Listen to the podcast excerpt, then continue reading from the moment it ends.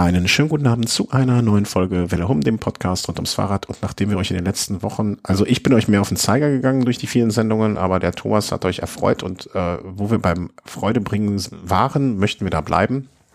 Und beglücken euch mit einem Schnelldurchgang durch das, was im Profisport in den letzten Tagen passiert ist und dann zum allüberherrschenden Thema der kommenden mindestens drei Wochen. Ähm, wer weiß, was passiert und es noch Gesprächsbedarfs danach ist äh, der vier Wochen, dem Giro d'Italia. Aber erstmal einen schönen Gruß nach München. Guten Tag. Ja, hallo, schönen guten Abend nach Köln. Ja, ich hatte heute äh, einen Kunden am Telefon, der sagte mir seine Adresse und dann habe ich gesagt, ach, ja, da wohnte, da wohnt mein Podcast-Kumpel hier, der, der, ah nee, doch nicht mehr weil du ja umgezogen bist vor jetzt doch schon längerer Zeit. Das war deine vorletzte Wohnung sogar schon. Aber davon weiß ich den Namen der Adresse noch auswendig, weil genauso heißt wie ein ehemaliger italienischer Radprofi. Das ist richtig, ja. Es ist äh, ein ehemaliger Weltmeister so, ja. Da war ich mir nicht mehr sicher. Ich wollte mich nicht, ich wollte mich zuerst aus dem Fenster lehnen und das sagen, aber ich war mir nicht hundertprozentig sicher. Und das ist eine der wenigen Straßen von Menschen, die ich auswendig kenne, also, also von Menschen, die ich kenne, wo sie wohnen, die Straße auswendig wegen Ballernstraße. Könntest mich jetzt fragen, wo ich? Ich wüsste nur hinten an der, an der einen Haltestelle ein Stückchen weiter Straße unter rechts. Genau, ja. Wie geht's in München? Ja, doch, sehr gut. Äh, der Giro steht vor der Tür mhm. und da steigt jetzt die Vorfreude schon sehr. Also bei mir kommt es auch jetzt mit den warmen Temperaturen irgendwie. Ich sehe mich auch schon äh, irgendwie demnächst abends nochmal die Zusammenfassung gucken, in der Hängewatte liegen und so. Also ich, ich bin auch schon heiß drauf. Aber bevor wir uns dem ganzen Zeug widmen, äh, das da kommt, müssen wir uns natürlich auch erstmal dem widmen, was noch passiert ist. Und das ist das eine Monument, was erstmal ähm, noch stattgefunden hat, dann deutsche Rennen, was es an Rundstrecken, also ne, alles, was gab. Fangen wir an mit, äh, wie heißt es nochmal, die große Dame, La, La Eudune? Nee, ich kann es ja nicht aussprechen. La Duyenne. La Duyenne, äh, bonjour. Ähm, La Duyenne. Mmh, was ist eigentlich das beherrschendere Thema? Äh, was 60 Kilometer vom Ziel passiert ist oder wer gewonnen hat? Ja, ich würde sagen beides, weil beide Male stand das Team Quickstep da im Mittelpunkt. Okay. Ja, so können wir die Klammer machen, das stimmt. Zum einen natürlich eher, ja, tragischerweise durch diesen Sturz, worauf du anspielst, ähm, diesen Massensturz, wo dann Alaphilippe da, ja, gegen diesen Baum oder neben diesem Baum da aufgeprallt ist und sich relativ schwer verletzt hat. Mhm. Das das war schon echt ein Schockmoment, muss man sagen. Ja. Auch wenn man dann sieht, also hinterher noch, dass dann da äh, ein anderer Fahrer aus einem anderen Team, nämlich Bardet, Romain Bardet, angehalten ist äh, und sein eigenes Rennen, der war selbst so unter Schock, dass er sein eigenes Rennen gar nicht fortgesetzt hat, sondern nur dem Alaphilippe da irgendwie wieder aufgeholfen hat, weil der hat wohl im ersten Moment gar nicht mal geatmet. Hm. Äh, ist auch wirklich ähm, also das ist einer der Momente, wo ich wieder dachte, ey, dafür liebt man ja auch den, also dafür sind wir Radsportfans und nicht äh, Sport von oder oder nicht Fan von einem anderen Sport. Das, also Badi hat ja hinterher im Interview gesagt, irgendwie so nach dem Motto, ey, in dem Moment, wo sich einer von uns schwer verletzt und da auf der Straße liegt, ist alles andere egal. Da geht es um unsere Gesundheit und dann, dann nehme ich auch, und Lüttich Bastogne Lüttich ist ja jetzt auch nicht irgendein ähm, da ist das in dem Moment wichtiger. Und äh, Bardet hat sich an dem Tag, glaube ich, nicht nur bei den Fans, sondern auch bei anderen Kollegen und so ähm, ich weiß nicht, wie es, ich muss gestehen, ich weiß nicht, wie sein Standing vorher in, bei anderen war, aber an dem Tag hat er sich zumindest bei mir so ein, also auf der Sympathieskala hat er, hat er ein bis zwei Hürden übersprungen, muss ich sagen. Also, ähm, äh, also äh, einfach ein fairer, guter Sportsmann oder, oder ja, mitfühlen oder was weiß ich. Eigentlich so, wie es sich gehört. So könnte man es auch sagen.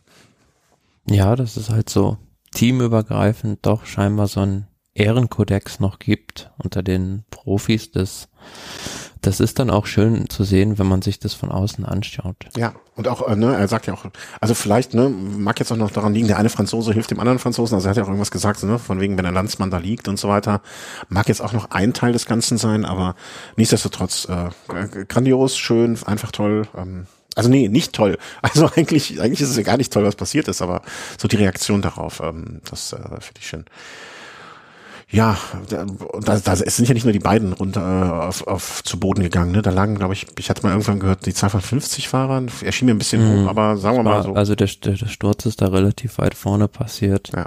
im Feld und ähm, von daher hat's da ordentlich viele Fahrer mitgerissen, leider aber man hat auch nie, gar nicht so richtig, also ich habe das nur so gesehen am Recht, also wenn man drauf, also rechts im Feld, wenn man in Fahrtrichtung geguckt hat, ist glaube ich einer irgendwie nur so einfach auf das Grasstück gekommen, dann wieder ja. versucht reinzukommen, Welle gefahren und das war's. Also ja, genau, also da gab's auch hinterher dann diverse Äußerungen von Beteiligten und auch teilweise Schuldzuweisungen, was ich dann immer so bisschen, ja, schwierig finde, mhm. da irgendwie einen Schuldigen auszumachen, der dann da angeblich zu viel Risiko eingegangen ist, um Positionen gut zu machen. Mhm. Aber klar, das ist so, ne? Also bei Lüttich, Bastogne, Lüttich, wenn es da auch in die Anstiege reingeht, das ist jedes Mal fast wie ein Massensprint, wie bei Paris-Roubaix. Ja.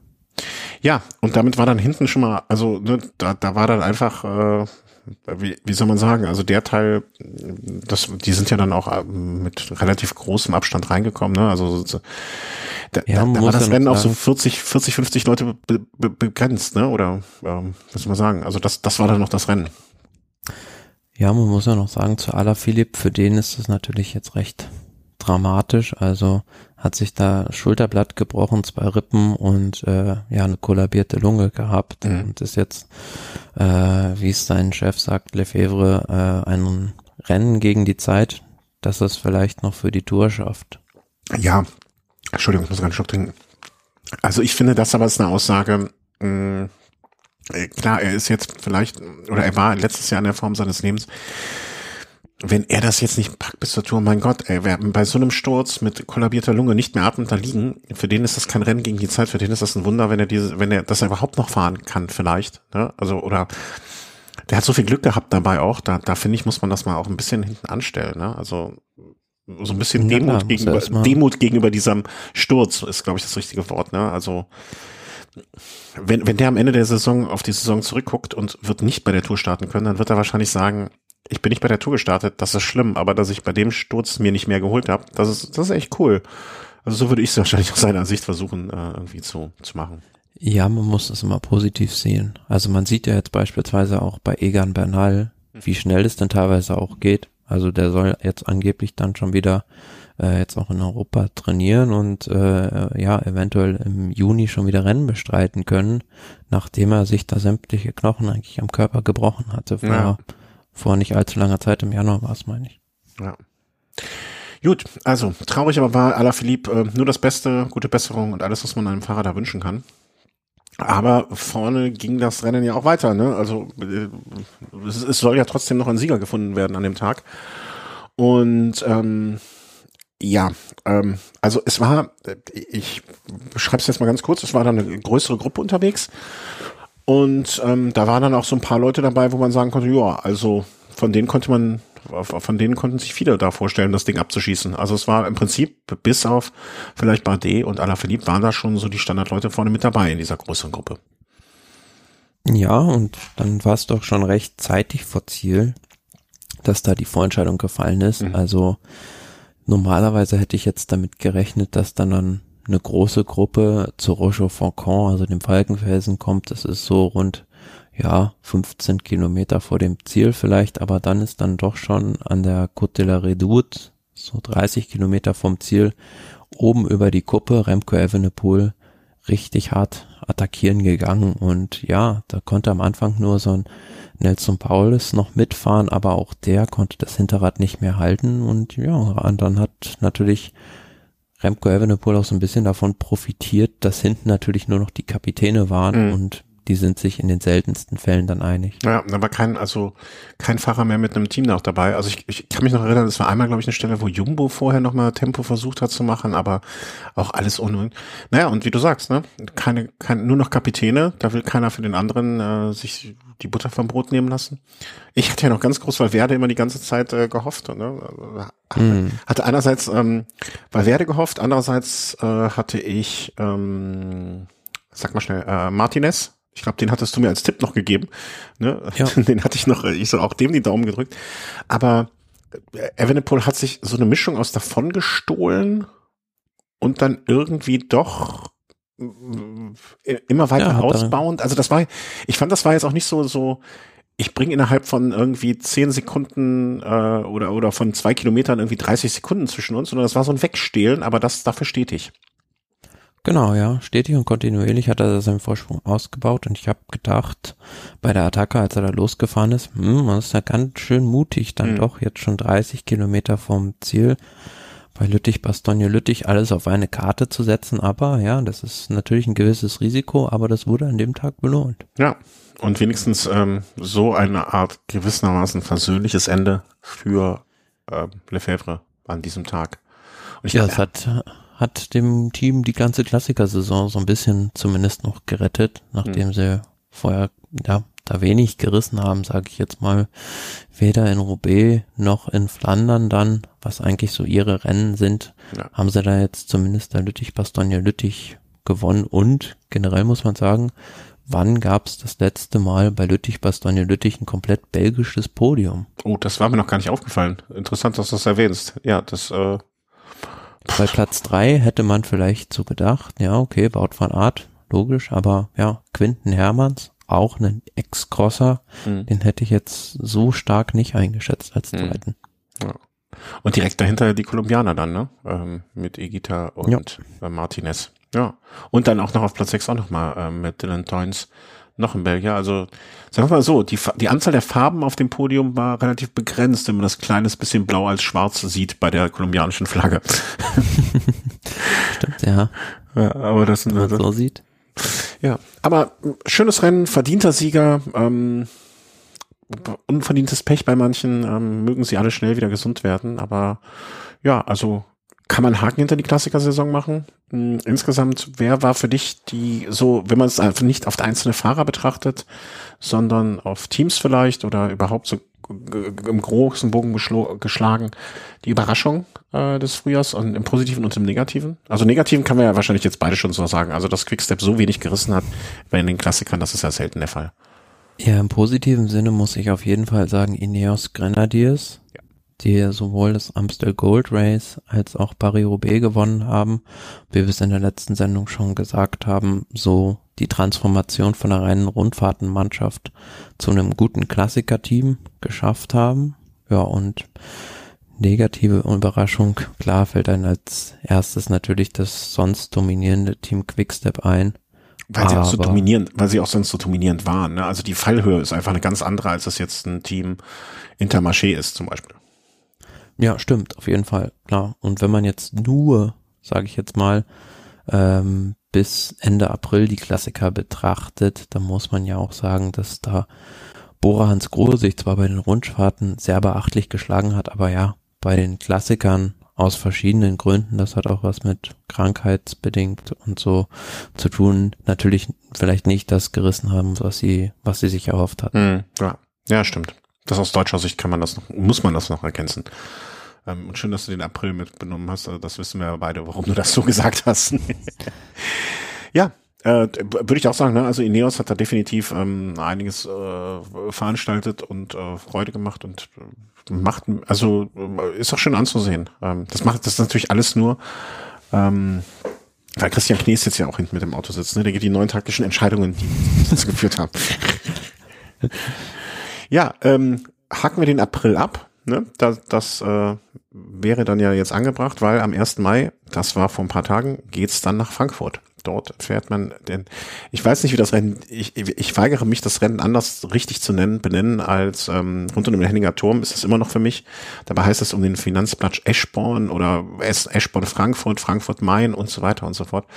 Wie auch immer, ähm, es ist, es, es ist ein Skandal eigentlich, dass äh, Alexander Christoph nur aufs Podium gefahren ist, aber vielleicht sollte man auch mal überlegen, wie viel Podiums er da schon gemacht hat. Das wäre ja vielleicht auch eine interessante Zahl. Aber ähm, Sam Bennett hat den Kragen platzt, äh, ist der Kragen geplatzt oder der Knoten geplatzt, irgendwas ist geplatzt und ähm, Bora Hans Grohe hat einen Sieg davon tragen können. Ja, ich fand das ganz bemerkenswert, äh, wie da dieser Sprint ausgefahren wurde in Frankfurt. Also generell muss man ja sagen, das Rennen entwickelt sich immer mehr so zu so einem Sprinter-Klassiker. Mhm. Ist natürlich, also haben wir auch schon oft hier diskutiert, äh, in Frankfurt schwierig, ein Rennen auszutragen, das zum einen vielleicht so mit ein, zwei Schlussrunden noch in der Frankfurter City endet und was vorher noch richtig schwer ist, weil so der Taunus und die umliegenden äh, topografischen Schwierigkeiten dann doch ein paar Kilometer zu weit außen sind. So hast du halt Mhm. immer noch letzten 30, 40 Kilometer als Sprinterteam die Möglichkeit, da den angerichteten Schaden durch die Pancheure wieder gerade zu rücken. Und so war es dann auch in diesem Jahr.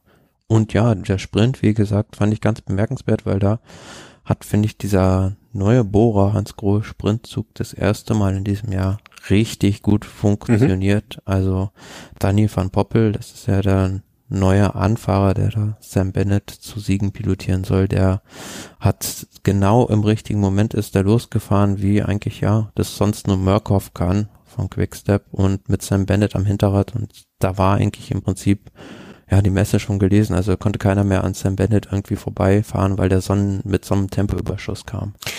Ich finde das mit dieser Sprinter, also dass das jetzt so ein Sprinterrennen wird, ich finde das doch gar nicht schlimm. Also das, das, also je länger ich darüber nachdenke, es ist ja auch schön, dass die Sprinter auch mal so innerhalb der Saison außerhalb der Klassiker so eine Möglichkeit haben. Und vielleicht führt das ja auch zu, ist das ein gar nicht so taktisch dummer Gedanke, so das Rennen als Sprinter, na, ich will nicht sagen, reines Sprinterrennen zu machen, aber dadurch zieht man ja auch viele Sprinter an und hat die großen Teams da und so weiter. Vielleicht ist das für ein, für ein, ähm, für ein Rennen jetzt aus der zweiten Reihe gar nicht so falsch ähm, so eine Nö, ist absolut richtig, aber Entscheidung ich würde mir, halt, ich würd mir halt wünschen, dass so zumindest noch so die Option offen wäre, dass man eine Gruppe durchkommt oder ein mhm. einzelner Fahrer. Aber so, wenn du ja halt das Profil anguckst, von Kilometer 143 wird der letzte, der letzte äh, Kulminationspunkt erreicht und dann sind es noch, ja, was sind das, 40 Kilometer fast bis ins Ziel, mhm. fast komplett flach mit einer Abfahrt. Da ist es halt extrem schwierig. Also wenn man da das zumindest so ein bisschen noch offener halten würde, es wird auch, ja, für die Fans, denke ich, besser sein. Ja, äh, äh, klar, ne? mal gucken, aber kann ja sein, dass man vielleicht nochmal irgendwie eine Möglichkeit findet, noch einen Berg irgendwo da aus dem Ärmel zu schütteln oder dreimal über eine Autobahnbrücke zu fahren oder sonst irgendwas. Ähm, mal sehen. Aber ich finde es so ganz nett und ja, das verspricht auch einiges, äh, dann sage ich mal vorsichtig für die für die kommenden Rennen. Ne? Also für, für was Sam Bennett für das Team Bora in der Lage ist zu leisten in dieser Saison. Vor allem hinsichtlich der Tour de France, also sieht das ja jetzt dann vielleicht ganz gut aus, wenn man mhm. da jetzt mit diesem neuen Sprintzug den jetzt gut eingespielt hat, kann man vielleicht sogar den Top-Sprinter in Konkurrenz machen und man hat dann ja auf der anderen Seite noch die zweite Karte fürs Gesamtklassement. Darauf wollte ich gerade hinaus, ne? Nicht, dass das zum Verhängnis wird. Also ähm, sozusagen den Klassementfahrern von Bohr, äh, Hans Grohe. Wenn jetzt Sam Bennett wirklich in so einer Topform ist und dann einfach gesagt wird, na ja, also ob wir, ob wir jetzt hier irgendwie jemanden um Platz fünf mitfahren lassen oder ob wir die Chance haben, mit ähm, Sam Bennett vielleicht drei, vier Etappen, zwei, drei, vier Etappensiege zu holen. Naja, dann lass uns doch da lieber auf die Nummer, sichere Bank gehen. Bin ich gespannt, wie die Entscheidung, also zum einen, wie es. Man kann ja das eine tun und das andere nicht lassen. Also muss das andere nicht lassen. Ja, aber man kann, kann auch auf vielen Hochzeiten tanzen und am Ende bei keiner als letzter das Licht ausmachen oder so ähnlich. ja, ja, das, das kann auch passieren, klar. Es ist immer so diese Doppelstrategie. Ähm, also, dass es das letzte Mal den Toursieger davon getragen hat, war, meine ich, im Jahr 2012, als Wiggins die Tour gewonnen hat mit mhm. Cavendish im Team, kann ich mich dran erinnern, dass da, glaube ich, Wiggins sogar noch Cavendish auf den Champs-Élysées den Sprint angezogen ja. hat. Genau, das, das, also ich wüsste jetzt auch nicht mehr, wann das das letzte, dass es danach nochmal so in der Form geklappt hätte. Und man, das kann ganz glorreich sein, das kann aber auch, ähm, wie soll man sagen, das, das, das, ja, kann auch ganz stark nach hinten losgehen. Vor allen Dingen, wenn das jetzt kein, wenn das Team ja auch ein relativ neu zusammengestellt, also nicht komplett neu zusammengestellt, aber wenn da auch nicht so ist, dass, ähm, ja, also, ne, du, du weißt, was ich meine. Also wenn es das noch nicht so ja. eingespielt ist ja, mal gucken. Also bin, bin gespannt. Auf jeden Fall besser, besser eine komfortable Situation haben und zwei Karten spielen zu können, als irgendwie mit nur, keine Ahnung, Karo 6 da zu sitzen und gar nicht zu wissen, was man machen soll. Also, ähm, Sam Bennett, äh, Glückwunsch, gut gemacht. Herzlichen Glückwunsch, das Team Bora. Damit vielleicht auch ein bisschen das Frühjahr gerettet, was man bis zum April nicht geschafft hat oder bis, bis im April nicht geschafft hat. Äh, dann alles Gute. Alles neu macht der Mai, heißt das doch, oder? Gibt's das nicht? Äh, nicht? Irgendwie so? Na, egal. Ähm, das habe ich doch nicht gehört. Ja, irgendwie. Ist auch egal. Ähm, ist halt Mai, Mai, äh, Mai gelaufen. So, irgendwie versagen bei mir hier alle, äh, wie heißt das, äh, Tabs. Weiß nicht, irgendwie das Internet kaputt. Mhm. Ja, gut. Vielleicht, äh, äh, noch, muss mir auf die, muss mir auf die Sprünge helfen. Noch die zwei Rundfahrten, die jetzt oder zweieinhalb, soll man mal so sagen, weil eine Kleinigkeit werde ich gleich noch ergänzen. Ähm, beim letzten Mal haben wir schon über Tour of the Alps gesprochen und hatten da schon bei dem Etappensieg von Lennart Kemner uns Genau. so ein bisschen gefreut und da waren dann noch zwei Etappen zum Schluss. Also zum einen die Etappe am Großglockner, ähm, die dann von Miguel Angel Lopez gewonnen wurde und was ich sehr bemerkenswert, bemerkenswert fand, war diese Schlussetappe in Osttirol in Lienz, ähm, wo nämlich Thibaut Pinot nach, glaube ich, fast drei Jahren Durststrecke und Leidenszeit endlich mal wieder einen Sieg gefeiert hat. Okay. Ähm, ich muss gerade gestehen, dass ich auf nichts Zugriff habe. Bei mir bricht alles zusammen irgendwie. Ich muss gerade mal ganz kurz gucken. Ähm, ich bin quasi blind gerade. Vielleicht äh, kurz hier on live on tape. Wo ist mein Passwort? Passwort habe ich auch nicht. All, alles kaputt gerade. Ja, ist ja nicht so schlimm. Also man kann, kann ja mal sagen, wie das da gelaufen ist. ja, mach das. also Erzähl mal, da während ich mich war, versuche hier zu retten. da war an dem Tag, ja, Thibaut Pinot wieder in der Ausreißergruppe, nachdem er am Tag zuvor im Ziel wirklich Tränen geweint hat, weil er noch abgefangen wurde und nur Zweiter wurde am Ende äh, von Miguel Angel Lopez da, aber an dem Tag war er da gemeinsam mit David de la Cruz vom Astana-Team unterwegs. Und wenn man sich das Profil so ein bisschen anguckt, da sind die, ja, diesen Bannberg äh, einmal hochgefahren, was eine ordentliche Steigung ist mit sieben, acht Kilometern und dann noch nach Stronach. Das war wirklich eine sehr, sehr steile Rampe. Das war so, ja, sieben Kilometer vor dem Ziel, Etappe mit insgesamt 114 Kilometern doch recht kurz gehalten und knackig. Und ja, Thibaut Pinot hatte da gewisse Probleme wieder in den Abfahrten, aber ja, in dieser kleinen Schlusssteigung da zum Ziel hin konnte er dann äh, seinen Mitstreiter noch, ja, ein paar Sekunden abhängen und ja, also er hatte ja sehr, sehr lange da Rückenprobleme und ähm, sah schon fast so ähnlich aus, als würde ihm da so ein bisschen das Schicksal von Chris Froome blühen, dass er vielleicht nicht mehr so in die Spur Okay. kommt. Aber ja, hat selbst gesagt, er hat jetzt wieder Freude am Radsport und ähm, will sich da auch nicht zu viel Druck machen. Und ähm, ja, für mich ist das äh, ein sehr, also ein Fahrer, der mir sehr ans Herzen gewachsen ist, muss Okay. ich ganz ehrlich sagen, nach dem ganzen Pech, was der jetzt schon alles in seiner Das war Karriere doch auch, hatte. war das nicht die Nummer, ähm, wo bei der anderen Etappe, äh, erinnere ich mich da gerade falsch, bei der Tour mal, wo er im, nee, bei dem Giro oder Tour, wo er im Liedertrikot weinend gefahren ist? Oder habe ich, schmeiß ich da gerade was komplett durcheinander mal wieder? Nee, das du hast schon grob gesagt recht. Also es war ja bei Grob, der du hast grob gesagt recht. Selten hat von jemandem gesagt, weil es jetzt gerade so Unsinn. Nein, also teil, teilweise ist das ja schon richtig, was du sagst, zu Es 50 war ein Fahrradfahrer, der so reagiert hat. Es war auch Thibaut Pinot, der so Puh, reagiert hat, Gott sei Dank. sondern das war bei der Tour de France 2019, als er wirklich super, super aussichtsreich im Gesamtklassement Ja, genau. kurz vor Schluss lag und dann ja aufgrund von Oberschenkelproblemen dann Ja, mit dem Aufgeben. Mannschaftskollegen noch, ne? Der ist aufgeben musste, ja genau, haben sich die ganzen Mannschaftskollegen noch um ihn versammelt. Das war wirklich ein Drama und ja gut, ich bleibe dabei. Also wenn er damals nicht hätte aufgeben müssen, dann hätte auch Bernal, denke ich, diese Tour nicht gewonnen, sondern dann wäre es der erste französische Toursieger nach Bernard Hinault 1985, meine ich, gewesen. Das, ja, das war 20, genau, auf der 19. Etappe äh, war das dann. Ähm, Das war genau auf derselben Etappe, wo es diesen Erdrutsch Erdrutsch gab und genau. wo Bernal dann davon so ein bisschen profitiert hat. Das war, das war äh, eine der wenigen, also das ist so ein Tag, ähm, an den ich mich jetzt noch erinnere, wie ich das da gesehen habe. Also wie ich hier saß und dachte, der Arme, der Arme, der Arme. Ich weiß auch noch, dass ich dir eine Nachricht geschickt habe, ähm, in dem Moment, als ich das gesehen habe. Das sind, aber das sind so Momente, die vergisst man nicht komplett. Also ich wusste ja zumindest noch, dass er es ist. Ja, und ähm, Bardet hat das dann gesamt gewonnen. Ich bin wieder, äh, ich habe wieder sozusagen, äh, ich habe wieder Augen im Internet.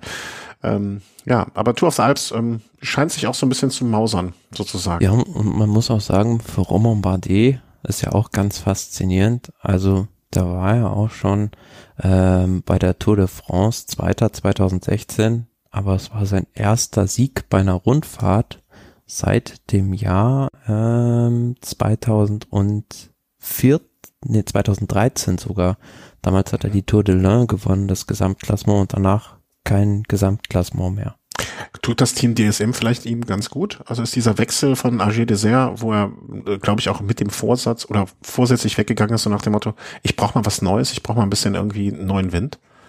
Ja, und vor allem hat er da nicht so viel Druck. Also kannst du dir ja vorstellen, also ein Franzose in einem französischen Team, der noch gut in der Gesamtwertung ist, da ähm, ja da sind natürlich gleich alle Medien immer hinterher und ähm, da kann er sich so ein bisschen der, der Öffentlichkeit beim Team DSM, der französischen Öffentlichkeit entziehen und ähm, kann sich da eher auf den Radsport konzentrieren, vielleicht als es jetzt in Frankreich noch bei Agile vorher der Fall war. Und ich habe ihn jetzt auch, auch für den Giro sehr hoch im Kurs.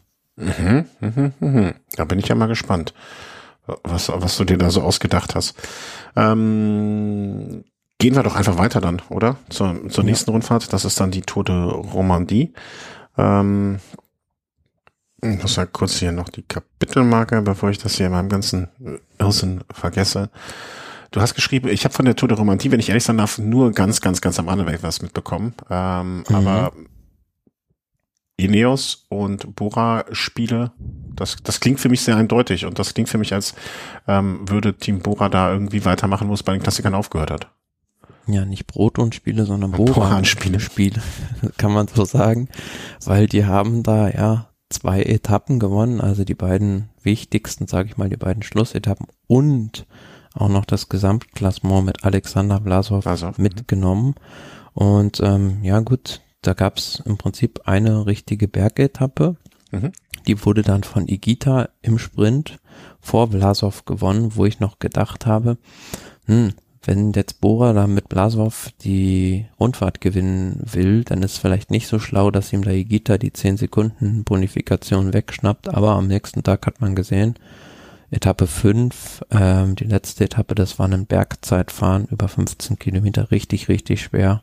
Also dieser Berg, der da drin war, der war, ähm, glaube ich, acht Kilometer ungefähr mhm, lang ja, oder sogar noch ein bisschen länger. Und ähm, ja, ordentlich steil auch. Und da hat Blasow ja die Konkurrenz wirklich distanziert. 30 Sekunden Abstand zum zweiten. Auch Simon sehr Geschke. überraschend. Simon Geschke, ja, ja. Das hatte ich auch gelesen. Im, Alter von 36 liefert er da wirklich nochmal so, ein, so eigentlich seine beste Bergleistung ab. Ja, und das, sind das waren jetzt ja auch keine, äh, kein irgendwie Fallobst, was da mit unterwegs war, ne? Also wenn man jetzt einfach mal Grüßwald, Pinot, Sepp Kuss, Isagire, George Thomas, äh, um nur die Namen, äh, um, um nur ein paar zu nennen, ne? Gino Maida. Ja. Also äh, Hut ab. Also hätte ich jetzt ehrlich gesagt, äh, war ich ein bisschen verblüfft, will ich, verblüfft klingt hart, aber doch, ich war verblüfft. Also hättest du es ihm so zugetraut? Also er war schon, sah schon bei den Ardennen-Klassikern recht gut aus, aber dass er jetzt wirklich da am Berg so gut ist, das ja. hat mich dann doch so ein bisschen verwundert, muss ich ganz ehrlich sagen. Und ich hätte auch gedacht, wer war fest davon ausgegangen, vor diesem letzten Tag, dass Rowan Dennis die Rundfahrt gewinnen wird, mhm. weil der war da recht, ja, saß, sah für mich sattelfest im Liedertrikot aus und ein Bergzeitfahren, man weiß ja erst, super Zeitfahrer und klettern kann er auch einigermaßen, aber wie das bei Rowan Dennis halt manchmal so ist, also ja. der bringt so manche Überraschung. Ja, wobei, ne, also wer hatte das mal bei Ihnen mit den Dämonen gesagt, die neben sitzen? Ich weiß es nicht mehr, Irgend, irgendein ehemaliger Kollege oder so, ne? Ja, also selbst im Niedertrikot kann ihm sowas widerfahren und äh, man ist ja schon froh, wenn er nicht dann einfach sein Rad in die Ecke schmeißt und nicht mehr wiederkommt. Also äh, zumindest ist das noch nicht kolportiert worden. Ähm, insofern wäre ich jetzt, äh, ja, kann passieren. Also einfach mal zwei Minuten bei so einem Zeitfahrt verlieren, einen schlechten Tag hast oder wer weiß, was los war. Und ähm, Alexander Vlasov ist mit Sicherheit auch kein un, unverdienter Sieger bei, bei der Geschichte. Ne? Also er hat jetzt entscheidende Etappe gewonnen mit dem Zeitfahren. Mhm. Hat den anderen Etappen sich auch immer vorne gezeigt. Warum? Warum nicht? Man muss, man muss ja schon fast sagen, dass das für Bora Hans Grohe die Verpflichtung von Vlasov ein Goldgriff gewesen ist. Mhm. Wenn man jetzt mal seine Saisonergebnisse durchguckt, Valencia Rundfahrt erster gewonnen. OAE Tour vierter im Gesamtklassement. Paris-Nizza gut. Do not finish, also nicht beendet. Äh, Grand Prix Miguel Indurain zweiter.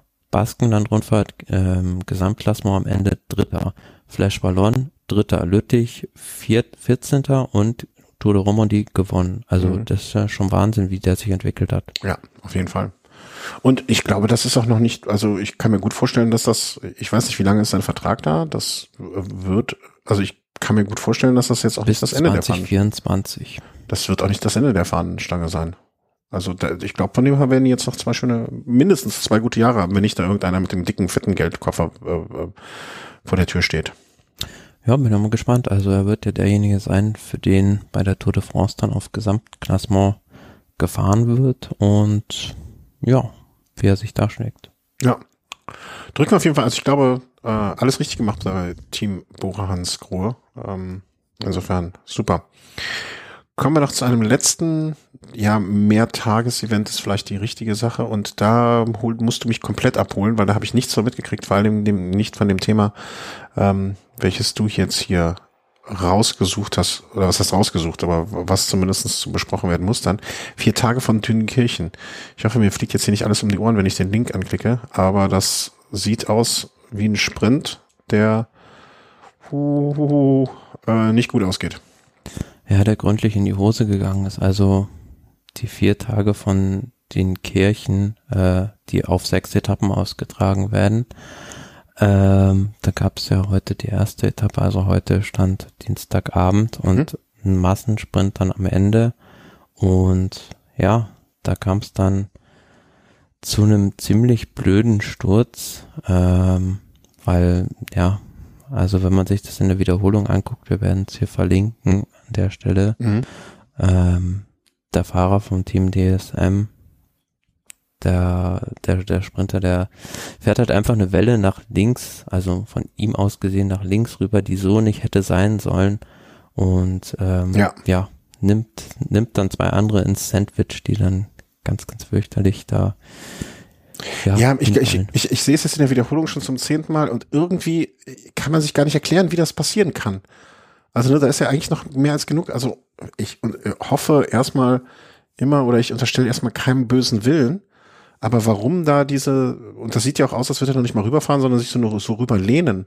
Und es ist auf der anderen Seite mehr als genug Platz. Das ist, also, Ja, also muss man so sagen, dieser Schultereinsatz oder diese, dieses leichte Checken, so ist ja unter Sprintern normal. Aber ähm, dass, ja, dass dann der so die Tür zumacht und äh, nicht nach rechts rüberfährt gegenüber dem Lottofahrer. Deli ist es, glaube ich, der da durch will, durch die Lücke. Ähm, das hätte nicht sein müssen, weil rechts war die ganze Fahrbahn frei und äh, ist meiner Meinung nach völlig äh, ja gerechtfertigt, dass da dass da nachträglich eine Disqualifikation vorgenommen wurde. ja, man, also, vielleicht hat er einfach Sport. damit gerechnet, dass das von der Seite, also vielleicht war das auch eine, ich, ich versuche es jetzt mal nur positiv, oder was heißt positiv, ähm, so, so seine Position anzunehmen. Kann auch sein, dass er einfach gedacht hat, da kommt, da kommt, also er war so im vorauseilenden Gehorsam, weißt du, gegenchecken wollte. Hm, ja, Ja. oder ein bisschen aus dem Gleichgewicht gekommen ist vielleicht. Ja. Ähm.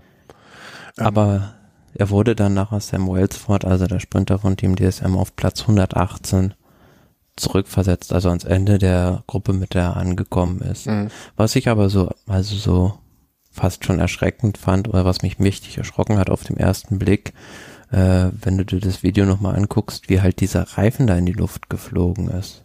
Mm, Wo, wo die beiden anderen da an der Bande mit den, mit den Rädern gegeneinander kommen. Ah, okay. Ja. Ja, das ist halt irgendwie, wenn der, wenn er in eine Richtung beschleunigt und dann so einen Widerstand bekommt, dann geht der halt hoch, ne? Ja. Oder ich hoffe, ich war. Ach so, ja, jetzt weiß ich, was du meinst, ne? Ja, der Reifen Mhm. dreht sich halt schnell und dann kriegt er da einen Widerstand, der, ne, wie wenn er auf der Straße ist und dann dreht der hoch. Da kannst du noch von froh sein, wenn du aus den Pedalen schnell genug rauskommst, ne? Also irgendwie, sonst, wenn du da noch drin hängst, würde ich gar nicht drüber nachdenken. Ja, nicht schön, nicht schön, nicht angucken, nicht nachmachen vor allen Dingen auch. Ja, schaut's euch ruhig mal an in den Shownotes, den Sprint, und dann äh, Ja. gibt's mit Sicherheit viele Meinungen dazu, ob da die Disqualifikation dann von Wellsport gerechtfertigt ist oder nicht.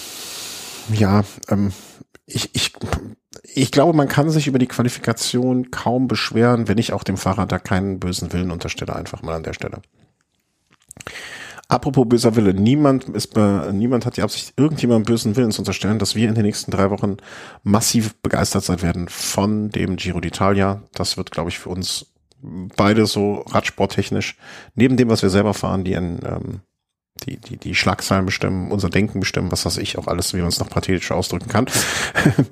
Äh, und wie immer hast du es diesmal, hast du es schon besonders schön vorbereitet. Äh, wie immer, wenn wir die, eine große Rundfahrt besprechen, gehen wir in der Sendung vorher mal auf die Strecke ein, gehen so einzelne Key-Etappen, äh, Schlüsseletappen durch und ähm, Du orientierst dich wie immer im Pro Cycling Stats. Ich orientiere mich an der offiziellen Seite.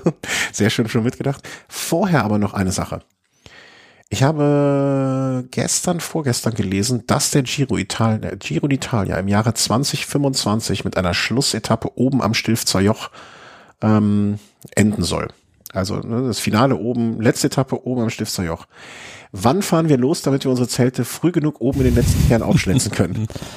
Ich würde sagen, sobald die Straße von Schnee geräumt ist. Alles klar, gut. Ich wollte nur kurz vorher drüber gesprochen haben. Ne? Also miete ich das Wohnmobil dann schon mal für so zwei bis drei Monate.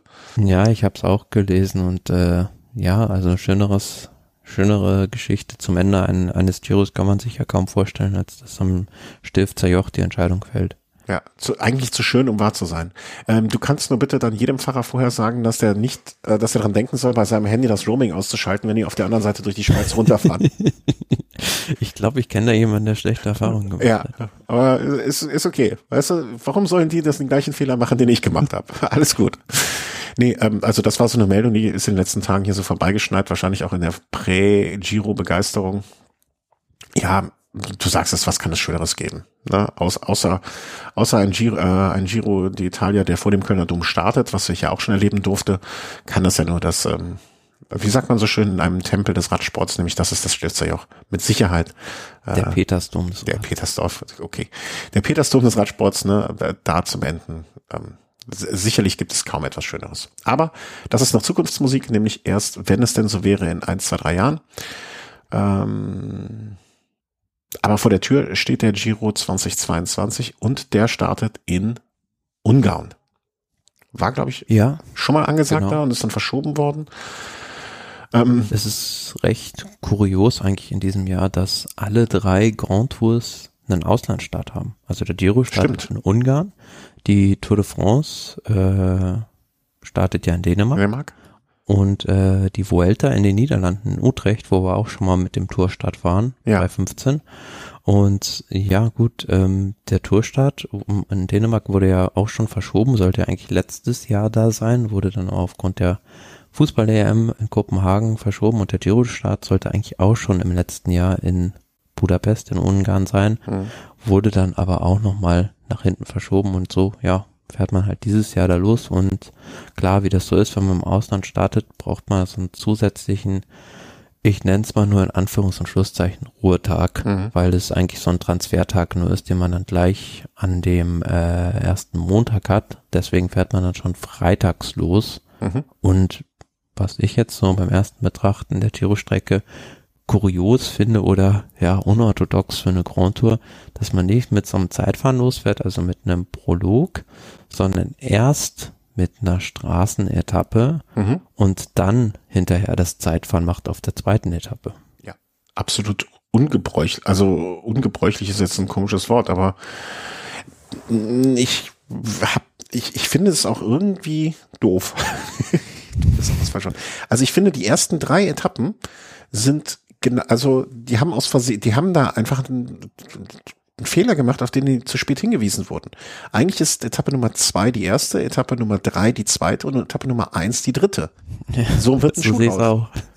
Weil dann hättest du ein Zeitfahren, dann könnte ein Zeitfahrer ins rosa Trikot fahren, dann hättest du am nächsten Tag ähm, einen Sprinter, ja, dann hättest du noch mal schön, kann der Zeitfahrer noch mal sein Trikot zeigen, der Sprinter hat den Tagessieg, auch alles super.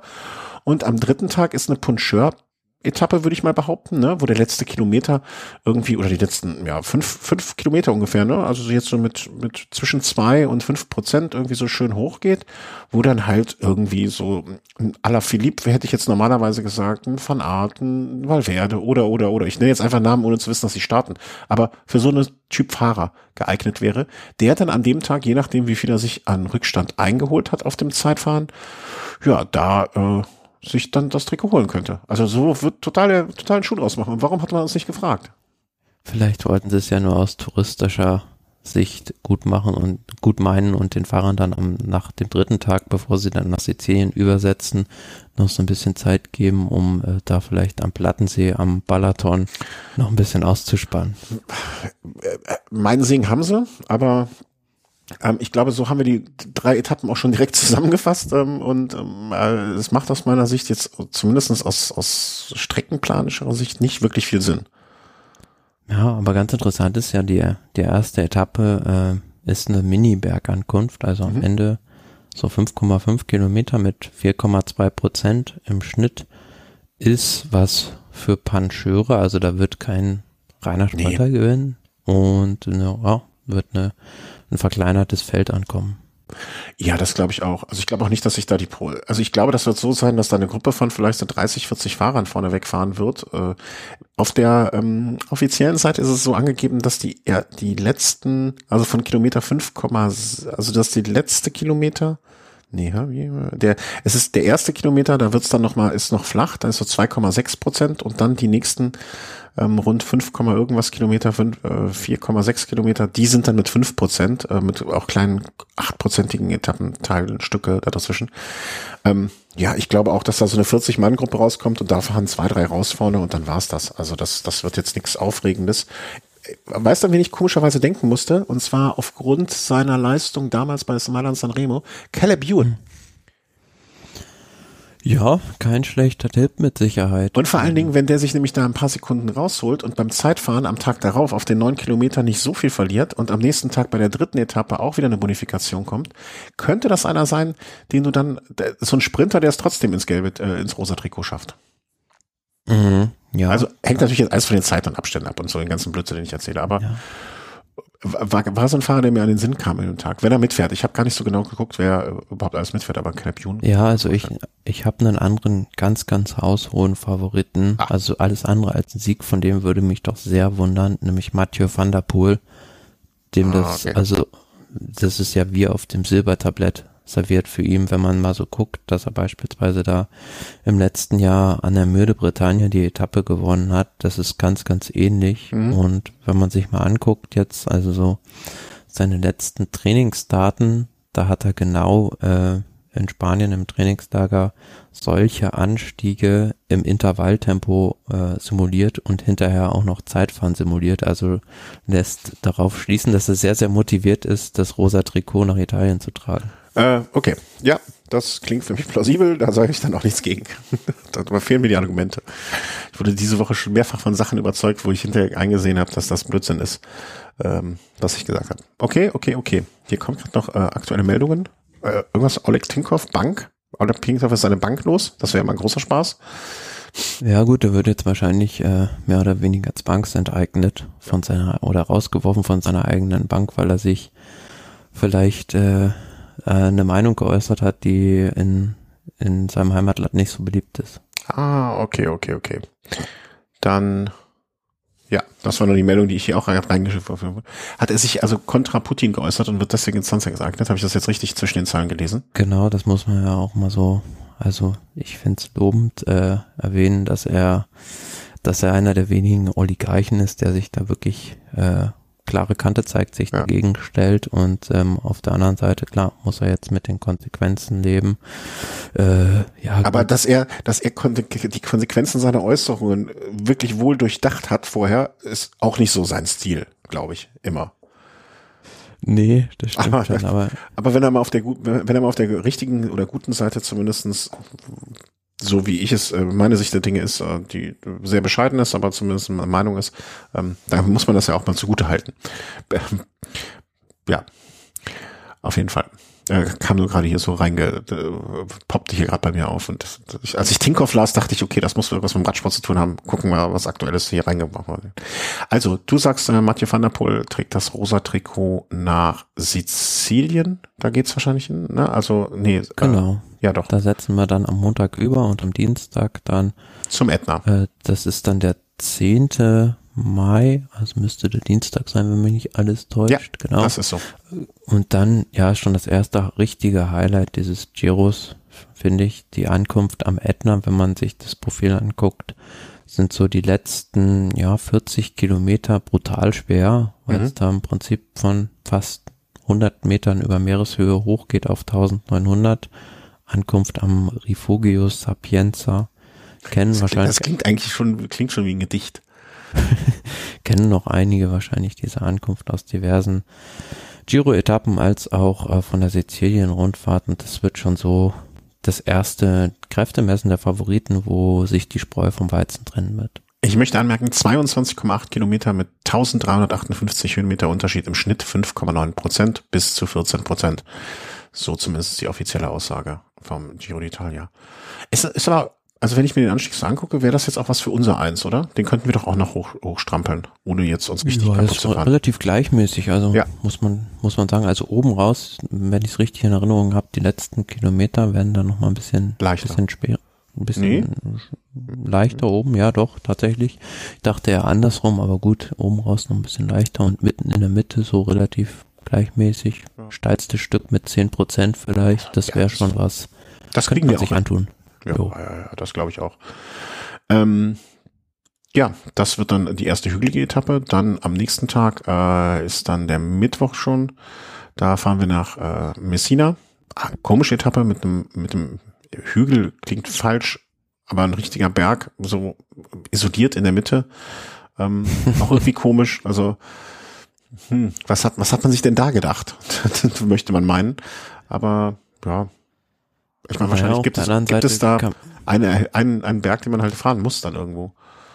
Kommt halt drauf an, wenn man sich jetzt mal so die Karte so ein bisschen anguckt, da fährt man von der einen Inselseite auf die andere, von Catania rüber Richtung Meerenge von Messina und mhm. über diesen Berg rüber, das ist halt der Übergang auf die andere Seite der Insel und in, nach der Abfahrt von diesem Berg runter ist man halt komplett offen auch am Meer, also ich weiß nicht, wie da der Wind steht, aber vielleicht hat man sich gedacht, gibt es da eine Möglichkeit für Windkanten nach der mhm. Bergabfahrt. Und man muss ja auch sagen, es ist für die Teams äh, ganz entspannt. Ne? Die können einfach geradeaus weiterfahren an der Küste entlang und sind schon vorher im Ziel. Ja. Also unter Logist, okay, jetzt verstehe ich die Etappe. Unter, das ist eine reine logistisch gedachte Etappe, dann ist das in Ordnung. Man sieht alle Sehenswürdigkeiten, der Westen hat was, der Osten hat was und man kriegt es gut koordiniert. Das ist das Fazit von Etappe Nummer 5, das mit einem Sprint enden wird würde ich mal behaupten, einfach die letzten drei Kilometer ohne Schwierigkeiten, ein bisschen wellig, aber also noch nicht mal wellig, also nix flach. Windkante könnte das Problem geben. Das äh, könnt ihr euch für Etappe Nummer 5 aufschreiben, Windkantensituation beobachten. Ähm, Etappe Nummer 6 von Palmi nach Scalea. Scalea spricht man es aus wahrscheinlich schon. Scalea, ja. Ähm, sehr, sehr schlechte das Straßen. Sehr, sehr schlechte Straßen. Sag ich, glaube ich, jedes Mal, wenn wir da langfahren, oder? Ja, spricht auch wieder jemand aus Erfahrung. Ja, da, ich wiederhole jedes Jahr, wenn wir unten es lang geht, äh, man kein Fahrradverleih wollte mein Rennrad in der Gegend verleihen. Ich weiß jetzt gar nicht mehr, wo genau wir waren, aber irgendwo da unten war es. Dann muss ich meine Frau aber fragen, die bei sowas deutlich besser ist als ich. Tropea. War ich in Tropea? Das weiß, weiß nicht. Also das ist da auf jeden Fall ganz in der Nähe eine bekannte, bekannter Ort und was man also für mich immer so markant ist, so in Süditalien, worauf man viel darauf achten muss, ist, dass da halt oft die Straßen auch sehr rutschig sind, weil da vielleicht die Autos so, so ein bisschen Diesel da manchmal auch noch auf der Straße lassen und da halt so ein Schmierfilm entsteht, mhm. sieht man ganz oft beim Giro oder auch ja bei Rennen allgemein, die da im Spätfrühjahr oder im Sommer stattfinden, dass durch sowas ganz viele Stürze zustande kommen. Ja, also ich muss ehrlich gestehen, dass ich äh, die, die Löcher in der Straße als Autofahrer zumindestens ähm, äh, war so das dominierende Thema für mich. Nicht, äh, nicht die, aber es war auch im Sommer, da war es ja alles dann ab, abgetrocknet und vielleicht schon von dem einen oder anderen Regen des Frühjahrs äh, alles weggewischt. Aber ähm, nichtsdestotrotz, ich fand die Löcher in den Straßen einfach sehr beeindruckend. Also aber wer weiß, wenn der Giro kommt, werden ja oft die Straßen neu äh, gemacht. Äh, eben, eben. Ich, ich meine mich auch an zu erinnern zu können, dass ich den gleichen Spruch hier schon mal gebracht habe und dann waren die Straßen wirklich völlig einwandfrei und alles super. Ähm, und das war genau diese Küstenstraße auch, die wir da immer lang gefahren sind. Äh, was heißt immer, aber mehrfach lang gefahren sind. Naja. Etappe wird aber äh, mutmaßlich nicht sehr aufregend werden. Also das wird, äh, wenn ich auch Ein da wieder brennt. Windkante, wird das so eine Übergangsetappe. Ne? Da fährt man mal 200 Kilometer, um sich die Beine ein bisschen äh, auszutreten. Und ansonsten wird da nicht viel passieren. Ganz im Gegensatz zur für eine Campagnolo namensgebende äh, namensgebenden Berg, ähm, der Nee, ich breche nochmal ab, ich mache nochmal neu.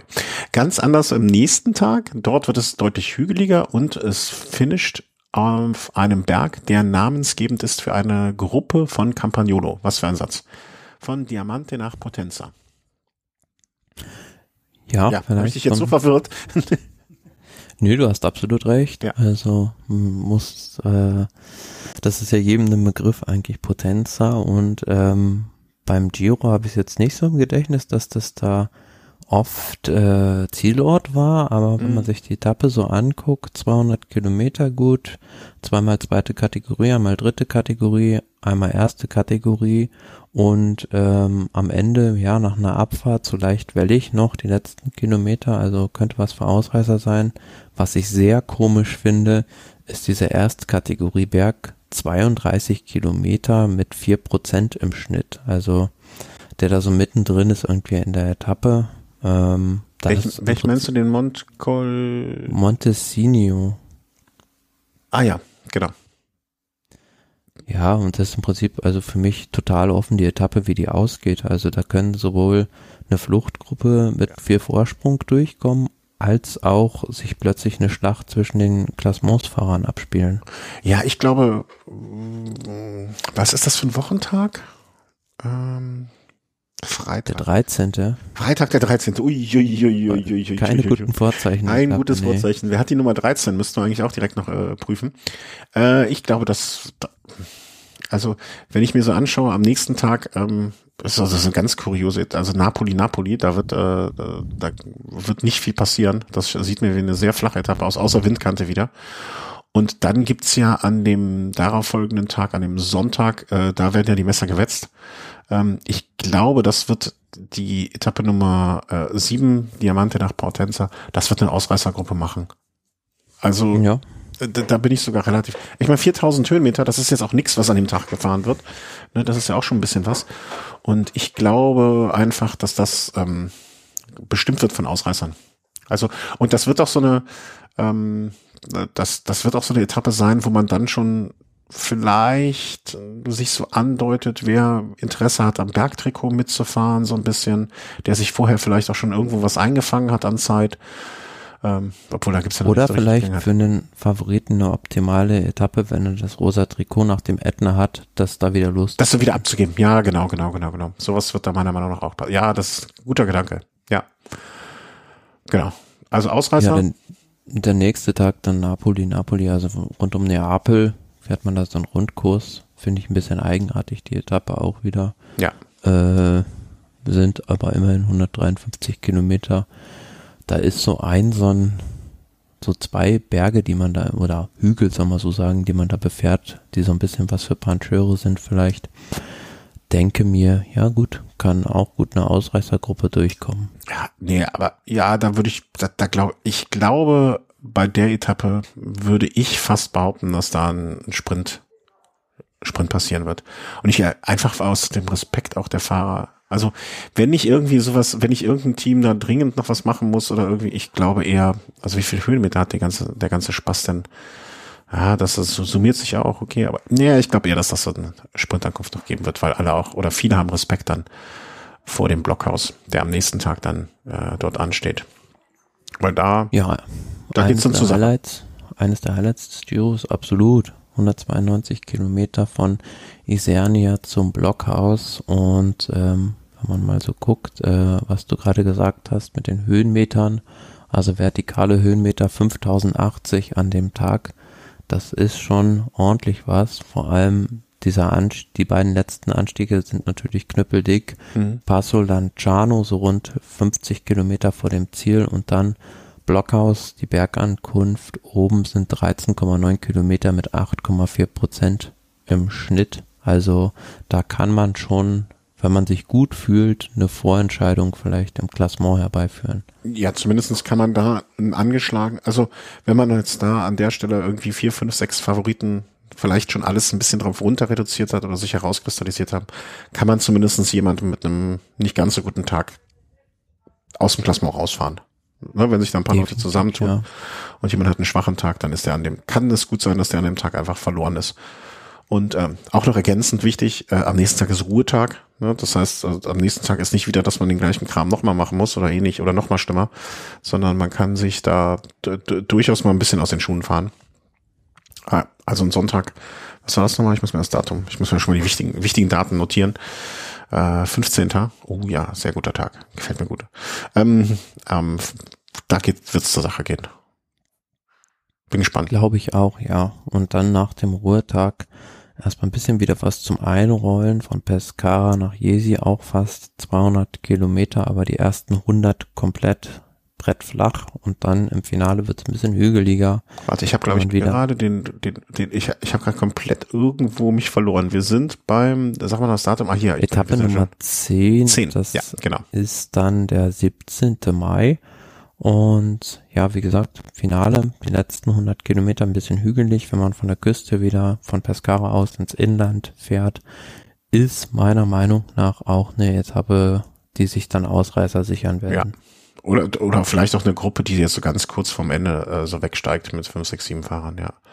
Und am Tag danach dann Etappe 11. Sprint. Santa Cancello di Romagna nach Reggio Emilia. Ja, Reggio Emilia, also wer die Gegend da so kennt, ist äh, viel Flachland, muss man ja. so sagen. Und dementsprechend ist auch die Etappe gezeichnet. Also wenn man sich das mal so auf der Karte anguckt, ist ja recht kurios. Also vom Startort weg bis nach Bologna gibt es, glaube ich, gefühlt drei Kurven auf der ganzen Strecke. Also die ersten, wie viele Kilometer sind das bis zu Bologna? Sind 100 Kilometer. Und die brauchen auch, um die, auf die 480 Höhenmeter zu kommen, die bei mir hier zumindest ausgewiesen werden, da müssen die auch, glaube ich, äh, sehr, sehr viele Autobahnbrücken mitnehmen, um die überhaupt in der Summe zu bekommen. Ja, also das auf jeden Fall was für Sprinter. Ja, definitiv. Äh, und auch so eine klassische Überführungsetappe. Ähm, was mir jetzt schon an der Stelle auffällt oder was ich mal kurz erwähnen möchte, auch so die kommenden Tage betrachten, das sind, finde ich zumindest, recht viele lange Etappen. Ne? Also wir haben jetzt alleine, wenn ich mir mal angucke, 190 plus habe ich eins, zwei, drei, vier, fünf, sechs, sieben, von den ersten elf Etappen sind 790 Kilometer oder mehr. Finde ich. Ja. So ein also Trend, der, nicht, der ne, umgekehrt zu dem ist, was wir in den vergangenen Jahren erlebt haben. Weiß nicht genau, woran das liegt, ob man dann Transfers vielleicht vermeiden will. Also du hast ja auch mal die These aufgestellt, dass es den Fahrern dann lieber ist, da genau. lieber noch 50 Kilometer mit dem Rad mehr zu fahren als 50 Kilometer mit dem Bus zum Hotel. Das kann ein Grund sein oder andernfalls, ja, kann ich mir nicht so recht erklären, aber beim Giro hat man es ja in den letzten Jahren gesehen. Also wir erinnern uns da alle an diesen berühmten Fahrerstreik wo es den Fahrern dann zu kalt war und mhm. sie keine Lust hatten, 220 Kilometer flache Etappe bei 5 Grad und Regen zu fahren. Ja, absolut nachvollziehbar. ja, ähm, wird man zeigen, ne? Also hoffen wir erstmal auf gutes Wetter sowieso grundsätzlich. Ne? Der Giro hat ja nicht, nicht immer nur Glück gehabt in der Hinsicht. Ähm, Entschuldigung für die Unterbrechung, aber wir waren ja, fiel mir nur gerade an der Stelle auf. Wir sind jetzt bei Donnerstag, dem 19. von Parma nach Genova. Also einfach. Nach äh, Parma Genua, Etappe Nummer 12. Ja ist ja immerhin fast 3000 Höhenmeter. Sind zwar es schummelt, es schummelt Höhenmeter, finde ich. Erschlichen, ja. Ja, genau. Also man, man fährt da die ersten 100 Kilometer tendenziell immer ganz, ganz leicht, vielleicht mit, ja, zwei, drei Prozent würde ich so sagen, im Schnitt bergauf, bis man dann von 115 Metern, nee, von 82 Metern ein paar Mal über Null auf 957 angekommen ist. Und dann fährt man da von dem, ähm, wie heißt der, Passo del Bocco unter Passo in Richtung, del Bocco? Den muss ich mir mal merken, ja. den Namen. nee, äh, Gründe, die schwer nachzuvollziehen sind, aber derjenige, der vielleicht diese Sendung jetzt hört und äh, äh, wen ich meine, der weiß jetzt auch schon Bescheid, dass ich mir den Namen wegen ihm merke, dem Passo del Bocco. Ja, fährt man so Richtung, Richtung Küste runter und dann noch zwei Anstiege sind nicht wirklich im Finale drin, 9 Kilometer mit 4,3 Prozent und 4,3 Kilometer mit 7,9 Prozent. Da erreicht man den Gipfel, ja, 30 Kilometer vor dem Ziel. Weiß man auch nicht so recht, was nee, man jetzt davon nix, halten soll. Nee, überhaupt nichts. Also kein, kein, ganz Ist komisch. für mich auch so wieder Beute für die Ausreißer, weil 200 Kilometer wird keine Mannschaft kontrollieren können und ähm, für die Gesamtklassements-Favoriten ist es ist es zu weit vor weg vom Ziel, um da was zu probieren. Ja, das denke ich auch. Da schließe ich mich deiner Meinung an. Dann auch, also also eine der Etappen, wo ich mich auch wieder frage, hm, was ist das denn los? Was, was ist denn da passiert? Äh, Sanremo nach Cuneo. Wie? Also man hat versucht, einen Berg zwischendurch anzupassen, der aussieht, als hätte man ihn mit, mit dem Lineal in die Strecke reingepackt. gepackt. Äh, also so, so also wie viel, da, da ist noch nicht mal richtig angegeben, wie viel das ist. Also 250, einfach mal so ein 700 Höhenmeter, also jetzt auch nicht wirklich viel. Der kommt direkt, der fängt nach einer Sprint, also eine Sprintankunft nach einem bisschen, es geht ein bisschen hoch, dann gibt es eine Sprintwertung, äh, nicht Ankunft, Sprintwertung, die direkt in einen 700 Meter steil hochgehenden Berg mündet und von wo aus man dann wieder ja, so ganz gemächlich runter, also ganz komische Etappe. Hm, Im Prinzip musst du dir so Mailand Sanremo umgedreht, umgedreht Ja, denken genau. und die Hälfte Ja. der Strecke. Also die fahren dann irgendwann von der Küste, von der ligurischen Küste ins Inland, wo man normalerweise den Turkino Pass runterfährt, fahren, fahren sie jetzt diesen Col di Nava hoch, um dann halt, ja, dementsprechend da so auf einer Höhe von 900 Metern zu sein und sich so ein bisschen einzupendeln bis auf 400, 300 Meter runter und ja, dann im Finale ist es dann doch wieder recht flach. Also ich kann mir sogar vorstellen, dass da eine Sprintankunft zustande kommt. Ja, das glaube ich auch. Also dafür ist- einfach der, der, das Teilstück zwischen Kilometer ähm, 54 und 105. Also die fahren ja 100 Kilometer im Prinzip leicht mit ähm, ähm, leicht abwärtsgehend. Da, da bin ich auch fest, fest von überzeugt, dass die da wieder zusammenlaufen. Egal was da vorher passiert ist auf dem auf den paar Kilometern, ähm, die werden wieder zusammenlaufen. Und genauso komisch und uninteressant, wie ich diese Etappe finde, finde ich die nächste könnte wirklich etwas werden, das für eine Überraschung sorgt. Das scheint mir doch dann ein Rundkurs äh, bei Santena Torino zu sein, oder? Täusche ich mich da von, von der Strecke? Doch, doch, das ist dann am Ende so ein Circuit da in Turin, beziehungsweise rund um Turin. Also die Etappe Mhm. hat insgesamt nur, also eine kürzere Etappe, 147 Kilometer. Und ja, da fährt man mehrmals einen doch recht knackigen Anstieg, muss ich mal sagen. Also diese zur Superga äh, Bric del de Luca, Bric del Duca hoch, so heißt es richtig. Fünf Kilometer mit rund acht Prozent im Schnitt und Mhm. da geht's nur rauf und runter. Es ist so ein bisschen Klassikerprofil. Ja, oder Weltmeister, so ein Weltmeisterkurs könnte das auch. Ja. Also ne, für die Weltmeisterschaft nur doppelt so lang. Aber Es ist eine, ist eine Etappe, die, denke ich, für Überraschungen sorgen ja, könnte. das glaube ich auch, dass an dem Tag irgendwie, also da, das könnte jetzt so sein, wo so jemand auf Platz zwischen Platz sechs und zehn äh, attackiert und sein Heil in der Flucht sucht und so nach dem Motto, naja, besser, ob ich jetzt Zehnter werde oder Zwanzigster, ist auch egal, aber hier kann man es mal versuchen. Und ähm, klingt auch blöd, aber finde ich ist auch immer so ein Punkt noch, es ist am Wochenende, ne, samstags, Fernseher, Fernsehen ist da, ja, Oma sitzt länger vom Fernseher und so. Es, es kö- könnte was werden. Ne? Also da, da, von dem Tag verspreche ich mir auch ein bisschen was. Und mündet dann, ne, also wenn du, wenn du es da schon geschafft hast, dann kannst du am nächsten Tag nachlegen. Das ist dann nämlich die Etappe von Rivarolo Cavanese nach Cogne. Ja, wobei man dabei sagen muss, die Etappe wurde so ein bisschen vermurkst, finde ich. Weil das sind, ist eigentlich eine super Bergetappe. Mhm. Man hat da zwei Erstkategorieberge, diesen Pilar Le Fleur und Verogne.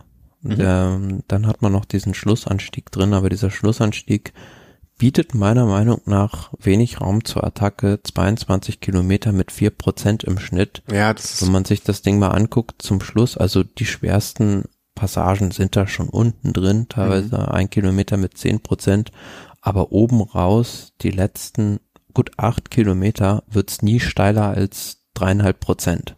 ja, finde ich äh, komisch. Also der, aber ich versuche mir das gerade selber schön zu reden, so nach dem Motto, naja, irgendwie, irgendwie wird da auch Spannung aufkommen. Also das ist jetzt, ich, ich weiß nicht, für wen dieser Berg dahingestellt wurde. Also auf jeden Fall nicht für die, für die Bergfahrer. Und vielleicht, vielleicht gibt das ja auch eine interessante Wendung. Vielleicht, ja, aber verschenkt, verschenkt ist vielleicht so, ach, ist ein bisschen sehr hart ausgedrückt, aber ich weiß, was du meinst. Also, und die Gegend hätte ja wahrscheinlich noch mehr hergegeben. Da bin ich ja felsenfest Das glaube ich auch, ja. Also es lässt sich, denke ich, sehr gut mit einer Mannschaft kontrollieren, der Tag. Ja.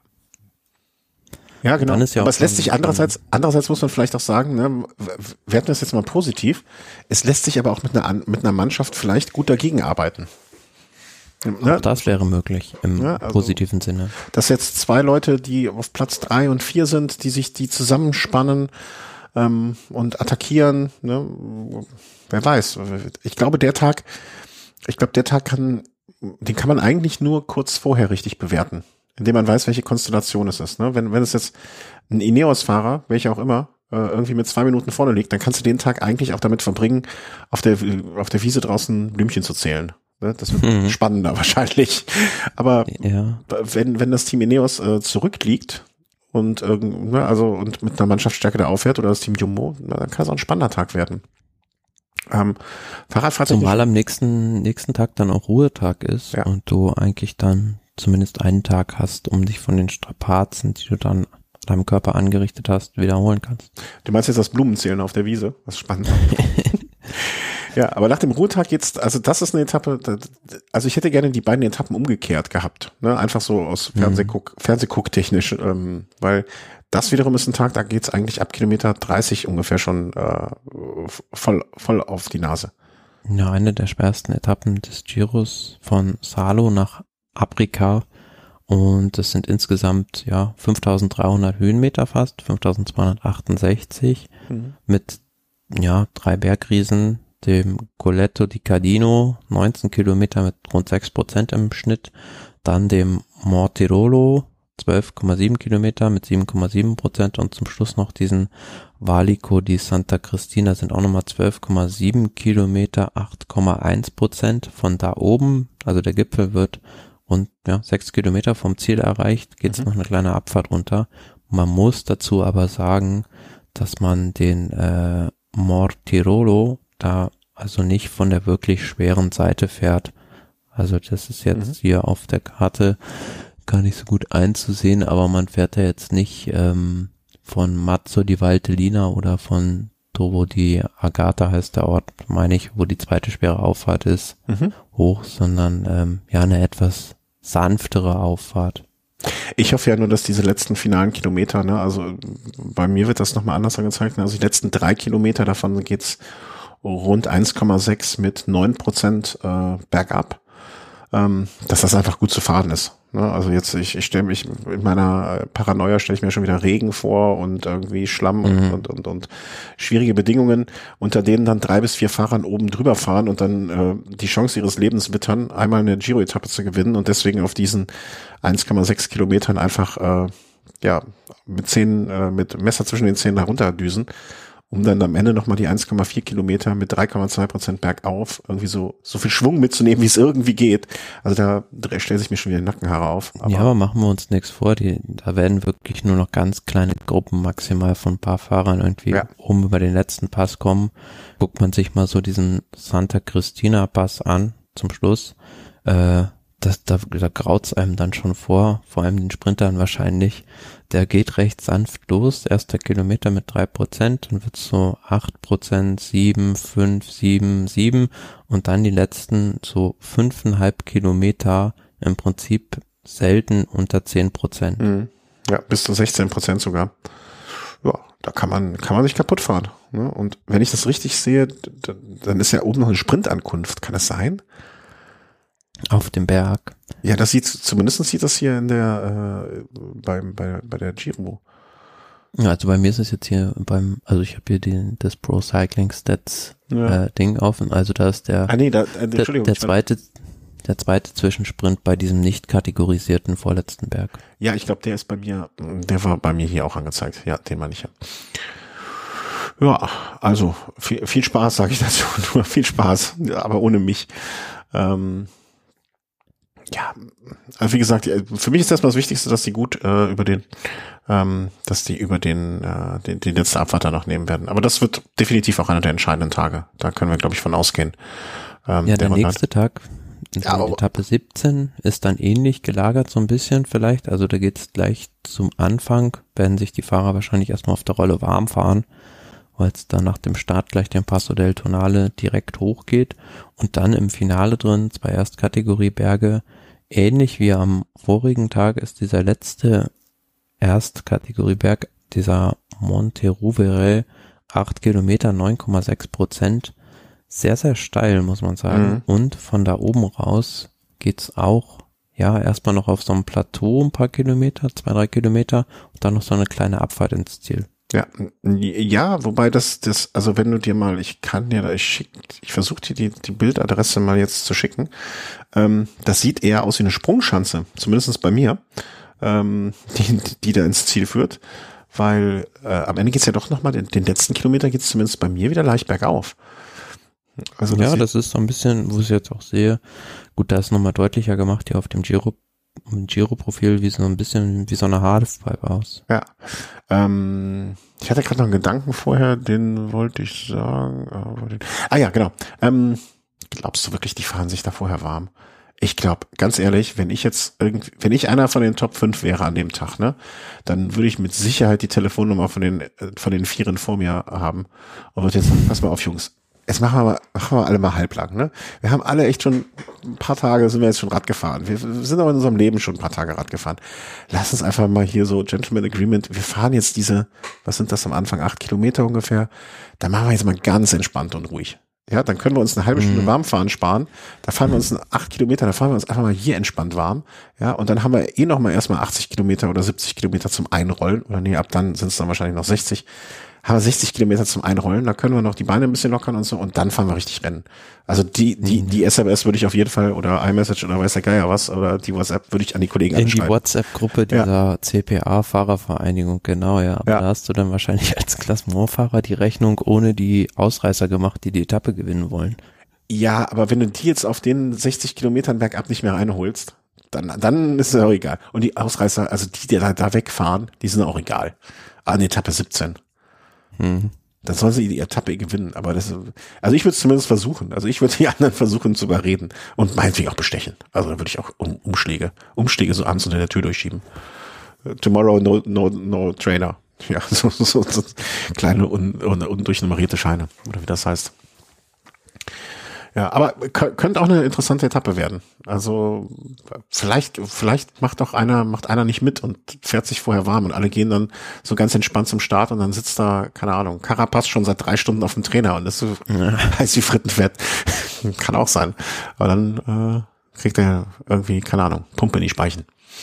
Äh, das ist Etappe Nummer 17, die wir jetzt als Traineretappe hier äh, einfach mal benannt haben. Ähm, 18 ist dann nach von Borgo Valsugana nach Treviso. Ähm, ich glaube, das wird, äh, das wird dann der ruhige Tag, den sie sich alle vorgenommen haben und eine Sprintankunft von den Sprintern, die noch dabei sind. Ähm, Etappe Nummer 18, 150 Kilometer, nur ganz kurz. Mhm. Etappe Nummer 19 kann viel passieren, muss aber auch nicht was passieren, würde, wäre meine Theorie. Ja, auch die Etappe habe ich nicht so ganz, also verstehe ich die Logik nicht so ganz. Also man baut da so eine Bergetappe, 178 Kilometer mit ja, zwei Drittkategorie Bergen, einem Erstkategorie, einem Zweitkategorie Berg, baut aber diesen Erstkategorie Berg, der sehr schwer ist, 10,4 Kilometer mit 9 Prozent im Schnitt, da so ja, mitten in die Etappe rein, mhm. von daraus eine relativ lange Abfahrt und dann diesen Schlussanstieg, ja, sind 7,3 Kilometer mit 6 Prozent im Schnitt. Jetzt auch nicht so super schwer, also dass da irgendwie eine große Selektion stattfinden würde. Meine Theorie, mm, das hat man, man hat bewusst diese Etappe so semi-schwer, also semi-schwer gemacht, um einfach die Fahrer nicht zu sehr abzuschrecken vor dem Tag danach und vor allen Dingen, um da nicht eine Entscheidung herbeiführen zu können, die am nächsten Tag nicht nochmal umgeworfen werden kann. Das ist so ein bisschen, also man musste, musste den Tag noch irgendwie füllen, weil der nächste Tag, ähm, da sind wir uns, glaube ich, einig, ist das die Königsetappe? Ja. Also das, da, da, also. Also Etappe 20 ist für mich so die Königsetappe. Gut, ja. bin da natürlich jetzt auch befangen, weil ich die Etappe im quasi letztes Jahr im Urlaub abgefahren bin.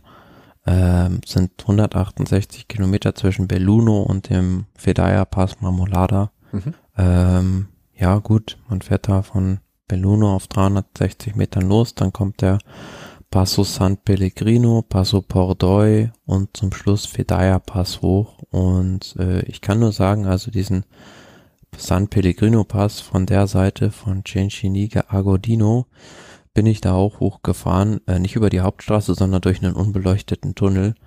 Ähm, der ist wirklich, wirklich brutal schwer. Zehn Kilometer mit acht Prozent im Schnitt. Aber wenn man sich das Profil von dem Ding anguckt, in der Mitte, da gibt's so drei Kilometer, die sind bei fast welchen, 11 Entschuldigung, Prozent. Mal nach welchen, du, du bist beim Pellegrino? Ja. Mhm, okay. Da gibt so drei Kilometer mit elf Prozent, das geht da die ganze Zeit in Kehren hoch. Also das ist wirklich einer der schwierigsten Pässe, die ich irgendwie mal irgendwie mal gefahren bin. Und mhm. dann zum dann halt noch Podolpas, gut, kann man sagen, ist ein Rollerberg, aber ist natürlich auch auf 2300 Metern fast. Mhm. Das spielte auch eine gewaltige Rolle. Und dann den Fedaya Pass äh, über Malia Chapella und ähm, von, von der Seite ist er wirklich sehr, sehr schwer. Also 13 Kilometer mit 8 Prozent im Schnitt. Ähm, mhm. Von der anderen Seite, wo ich ihn hochgefahren bin, also ich bin letztes Jahr im Urlaub nur die Abfahrt sozusagen runtergefahren, wo sie dann hochfahren werden. Unten rein, ja, ist er, ist er noch relativ machbar, ne? Vier Prozent, so ein Kilometer auch mal.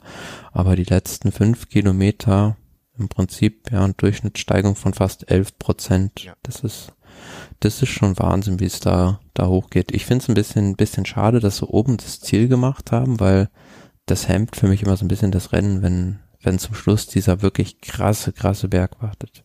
Mhm.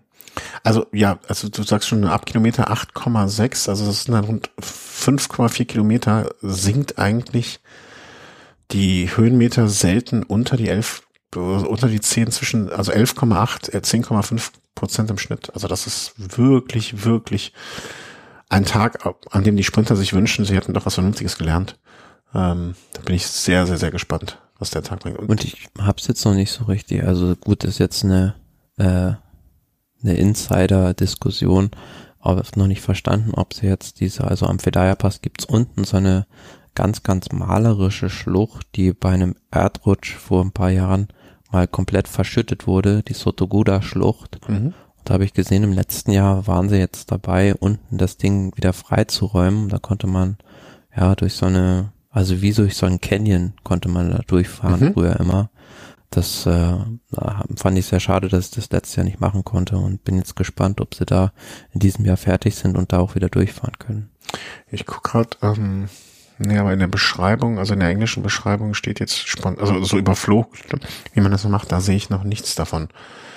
Ja, aber das wird, glaube ich, ein, also das wird ein Festtag, da machen, da brauchen wir uns nichts vormachen. Und deswegen vielleicht möchte man einfach auch die Entscheidung bewusst auf diesen Tag dann ähm, irgendwie ja fokussieren oder oder oder auf, an, an diesen Tag hinantragen oder wie man das auch immer nennt und hat deswegen den Tag davor so ein bisschen kurios und äh, auf den ersten Blick unentschlossen vielleicht gemacht oder, oder nicht so hart. Könnte, könnte vielleicht so, wenn man Gute Theorie, ja. Also wenn man, wenn man zumindest so einen größeren Bogen spannen würde, ne, so nach dem mhm. Motto, okay, machen wir fünf, machen wir 19 nicht so hart, dass es nicht entschieden ist, damit alles auf den 20, äh, auf Etappe Nummer 20 und natürlich, muss man auch sagen, 21 noch ähm, fokussiert. Denn da ist ja nochmal ein Zeitfahren und von Verona nach ähm, Tissot Tissot, äh, Zeit, Zeiten, Zeitfahren, ne? Muss man Tissot Uhren. Ja, Verona nach Verona. oh, ja. ähm, genau. Und es ist aber auch nicht, also jetzt, es ist jetzt nicht das allereinfachste Zeitfahren. Ne? Also ja, es ist so im Prinzip die Kopie von dem Zeitfahren von 2019, als der Tiro da auch in Verona geendet hat und ein paar Mal schon davor über diesen Torricelle Anstieg, äh, ja, vier Kilometer, fünf Prozent, also ist jetzt nicht so super leicht, nur für Roller, sondern auch schon ein bisschen anspruchsvoller, aber ich denke so. Aber, und warte, eine Sache, eine Sache noch, kurz an der Stelle, wenn wir über die Strecke sprechen. Es hat aber auch verdammt viele Kurven, ne? Also, wenn ich mir das, wenn es ja. so anguckst, also so 90 Grad Kurven, das ist jetzt auch nicht so gerade durchgebrettert, ne, wie es ein Tony Martin gerne gemocht hätte, sondern da sind schon auch äh, S-förmige Kurven, 90 Grad Kurven und so weiter und so fort. Also, es, es reicht nicht nur treten zu können an der Stelle.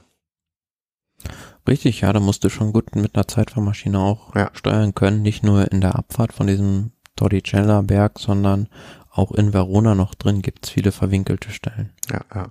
Also das also im Hinterkopf behalten, wenn ihr euer ganzes Vermögen auf Ron Dennis wetten wollt. Ähm, das oder äh, Ghana. Ja, das war's. Ähm, wie ist denn so dein Gesamtfazit, bevor wir uns jetzt mal überlegen, wer das Ding gewinnt? Also ein Gesamtfazit von der Strecke. Hm, also ich habe schon bessere Giro-Austragung auf dem Papier gesehen. Also entscheidend hm. ist ja immer, was die Fahrer draus machen, klar.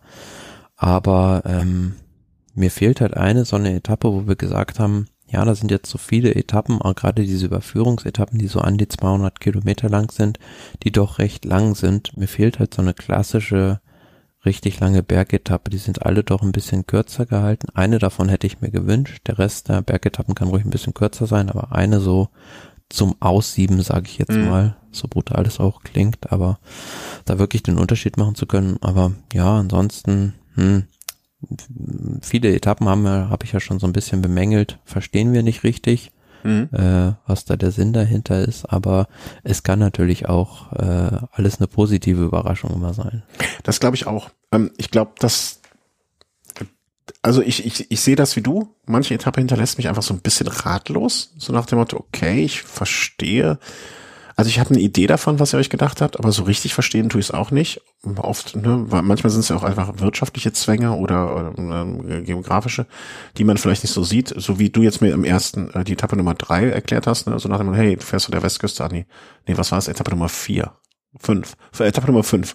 Ne, du fährst ja. einfach von der Ostküste rüber an die Westküste. Okay, da muss man sich auf die Karte, der Karte das vielleicht mal anschauen. Mhm ich habe da aber trotzdem so, so, so, so zwei, drei Etappen, wo ich sagen würde, ey, da, da kann ganz viel passieren, das kann ganz, ganz, ganz viel Spaß machen. Und so zwei, drei Etappen, wo ich mir denke, naja, das kann aus der Situation heraus was entstehen. Ne? Also da, da, legt, da legt ein Giro etwas hin, wo die Fahrer was draus machen können.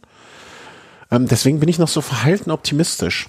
Also vielleicht bin ich aber auch so freudig erregt, dass es einfach ausreicht, um mir die Etappe, um mir die Strecke schön zu reden. Bin aber auch bei dir. Ne? Mhm. Also wir haben schon andere. Also es gibt es gibt einfach zu viele Etappen, wo ich Fragezeichen in meinem Kopf habe. Ja, man muss ja auch sagen, ansonsten ist der Giro oft dafür bekannt gewesen, dass die dritte Woche vor allem sehr, sehr schwer ist. Mhm. Und das ist in diesem Jahr, finde ich, nicht so der Fall. Also ja. da sind jetzt nicht so die Bergetappen aneinander gepackt und was halt auch auf auffällig ist, also ich glaube, wenn ich mich nicht völlig täusche, ist schon der Pordoi Pass, die Chima Copy, also 2236 Meter, also wenige von diesen wirklich hohen mhm. Bergen, wo man auch vielleicht denke ich mal, dem Risiko so ein bisschen aus dem Weg gehen will, dass da irgendwie das Wetter einen Strich durch die Rechnung macht. Mm, ah, okay. Ja, das kann auch sein, dass man einfach mal sagt, okay, dieses Jahr machen wir mal einen auf Nummer sicher gehend. Äh, bemerkenswert finde ich noch die äh, große Anzahl am, am langen Etappen am Anfang. Ähm, weiß nicht, ob man damit versucht, ein bisschen die Schwierigkeit aus so so auszuhalten. Aber andererseits muss man überlegen. Ich habe mir, ich habe jetzt mal bewusst die ganze letzte Woche ähm, mal aufgemacht, ne?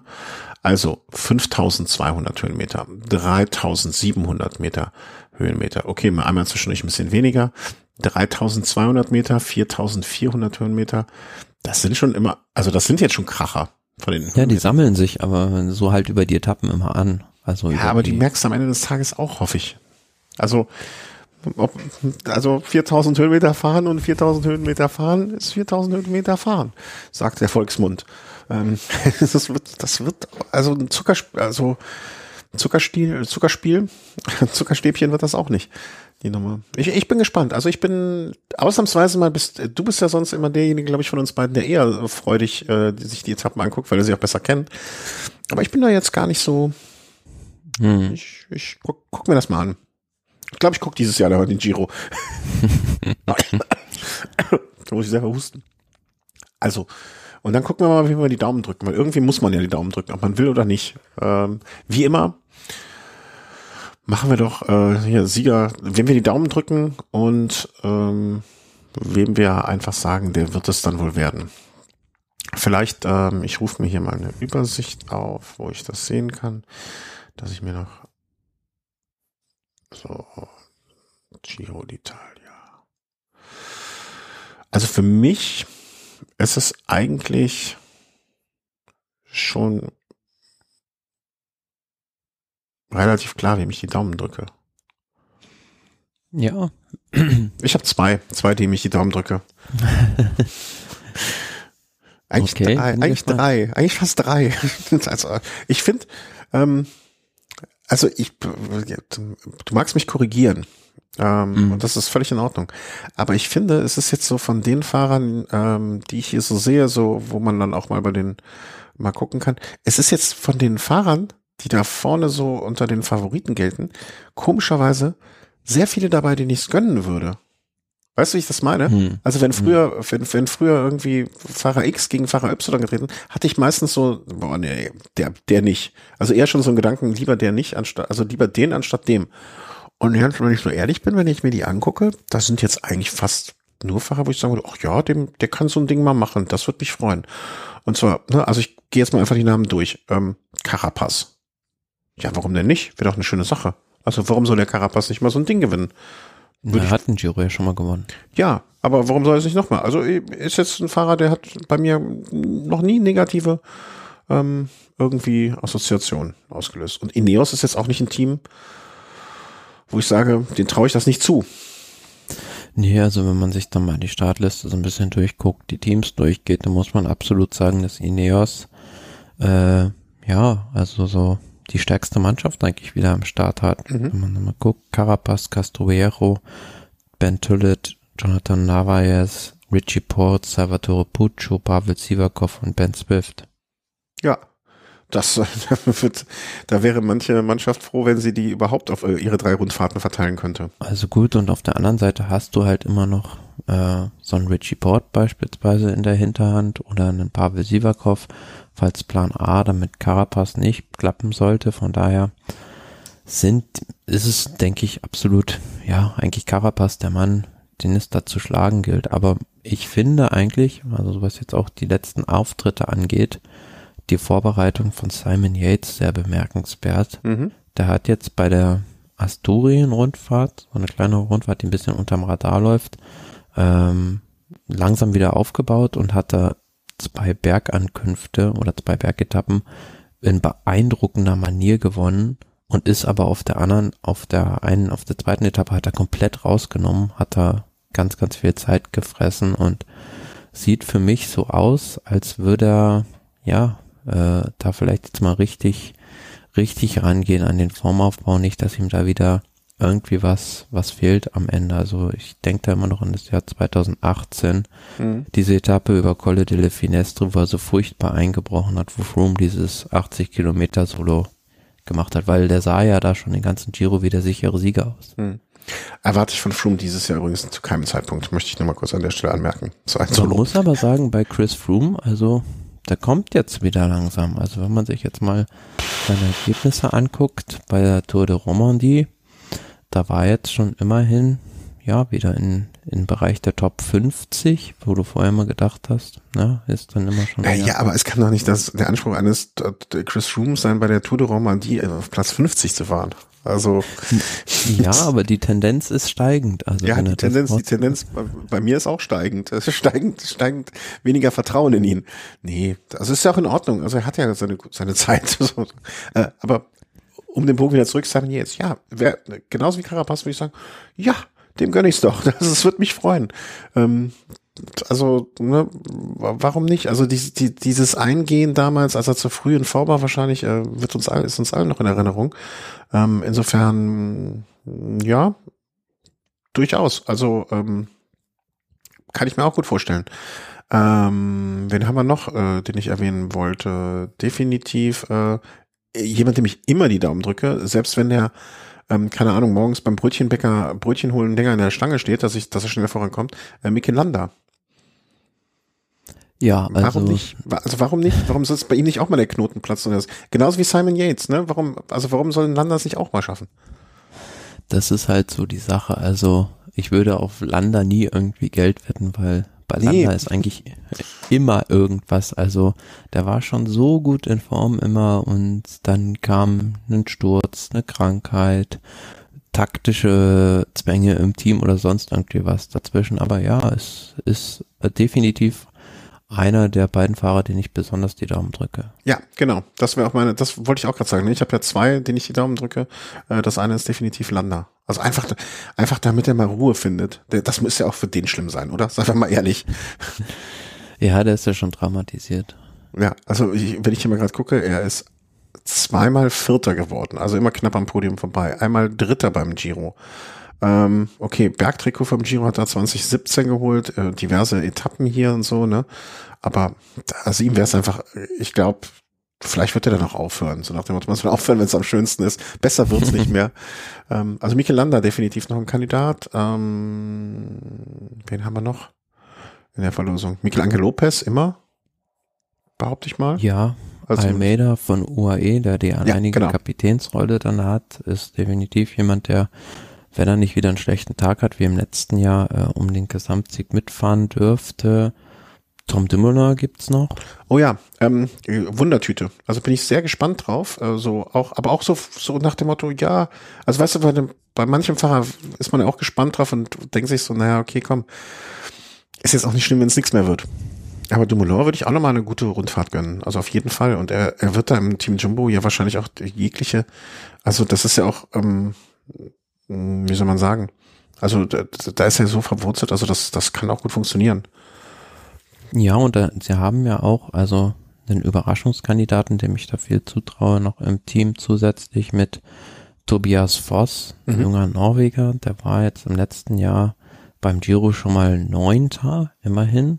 Und ist da so einer, der Überraschungspotenzial hat für Mhm. mich. Aber Tom, Tom Dumoulin, klar, also lief jetzt zuletzt vielleicht nicht alles nach Plan, aber dem ist bei seinem Potenzial immer alles zuzutrauen. Ja.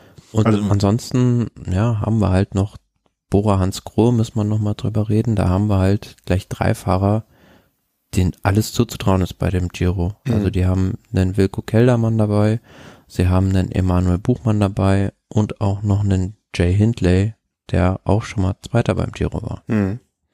Hatten wir ähm, Bardet schon erwähnt?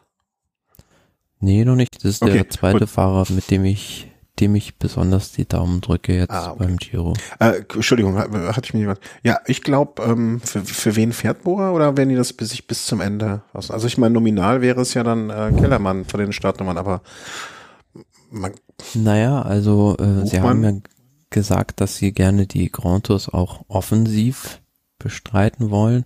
Ich persönlich glaube, also so wie ich das jetzt äh, auch rausgehört habe, ist es so, dass sie das gar nicht können am Anfang, weil sie noch am Anfang, denke ich, eher ein bisschen hinterherfahren werden. hm, Weil du musst sehen, Keldermann hatte einen Sturz bei Lüttich, Bastogne Lüttich war da auch mit in diesen Sturz involviert.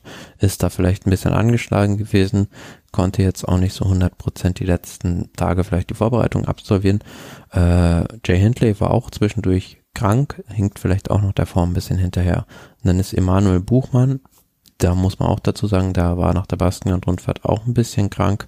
Vielleicht derjenige, der am Anfang so am fittesten ist, aber vielleicht auch nicht ganz vorne fahren kann. hm, Ja, und dann kommt vielleicht das Team eher hinten raus noch. Also die müssen halt am Anfang so, denke ich, sehen, den Schaden zu limitieren und dann mit einer offensiven Taktik in der zweiten Hälfte der Rundfahrt mit allen dreien versuchen, ja, irgendwie noch in Richtung Podium zu fahren. Ja, oder, Weil- oder auf Etappensieger auch. Das ist ja auch.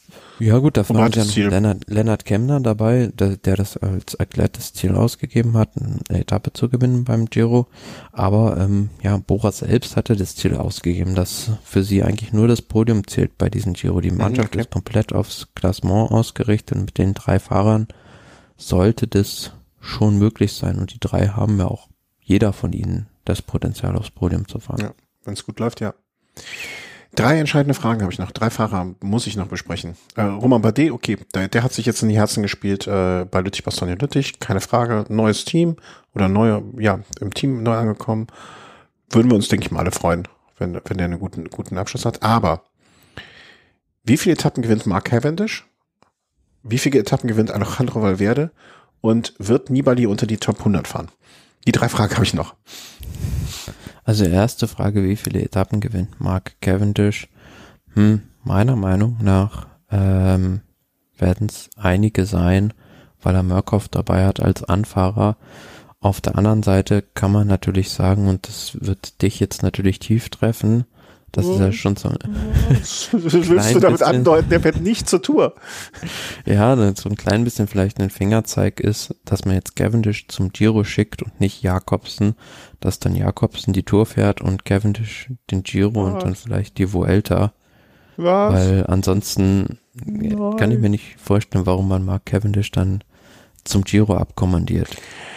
Und Mark Cavendish wird mehrere Etappen abschießen und sich damit und äh, vor Jakobsen und zumindest ja, ja da, da, dieser Theorie ist nichts entgegenzusetzen, seien wir ehrlich. ähm, ja, und es ist ja auch ganz interessant, wenn man sich mal so das Sprinterfeld jetzt anguckt. So wahnsinnig toll ist es irgendwie nicht besetzt. Gut, du hast Caleb Ewan dabei, Mark mhm. Cavendish, Gaviria steht, meine ich, auch auf der Startliste. Dann äh, gibt's noch einen Net-Solo. du bist viel zu schnell für mich. Ich komme ja gar nicht mit Chicone, weil ich auch.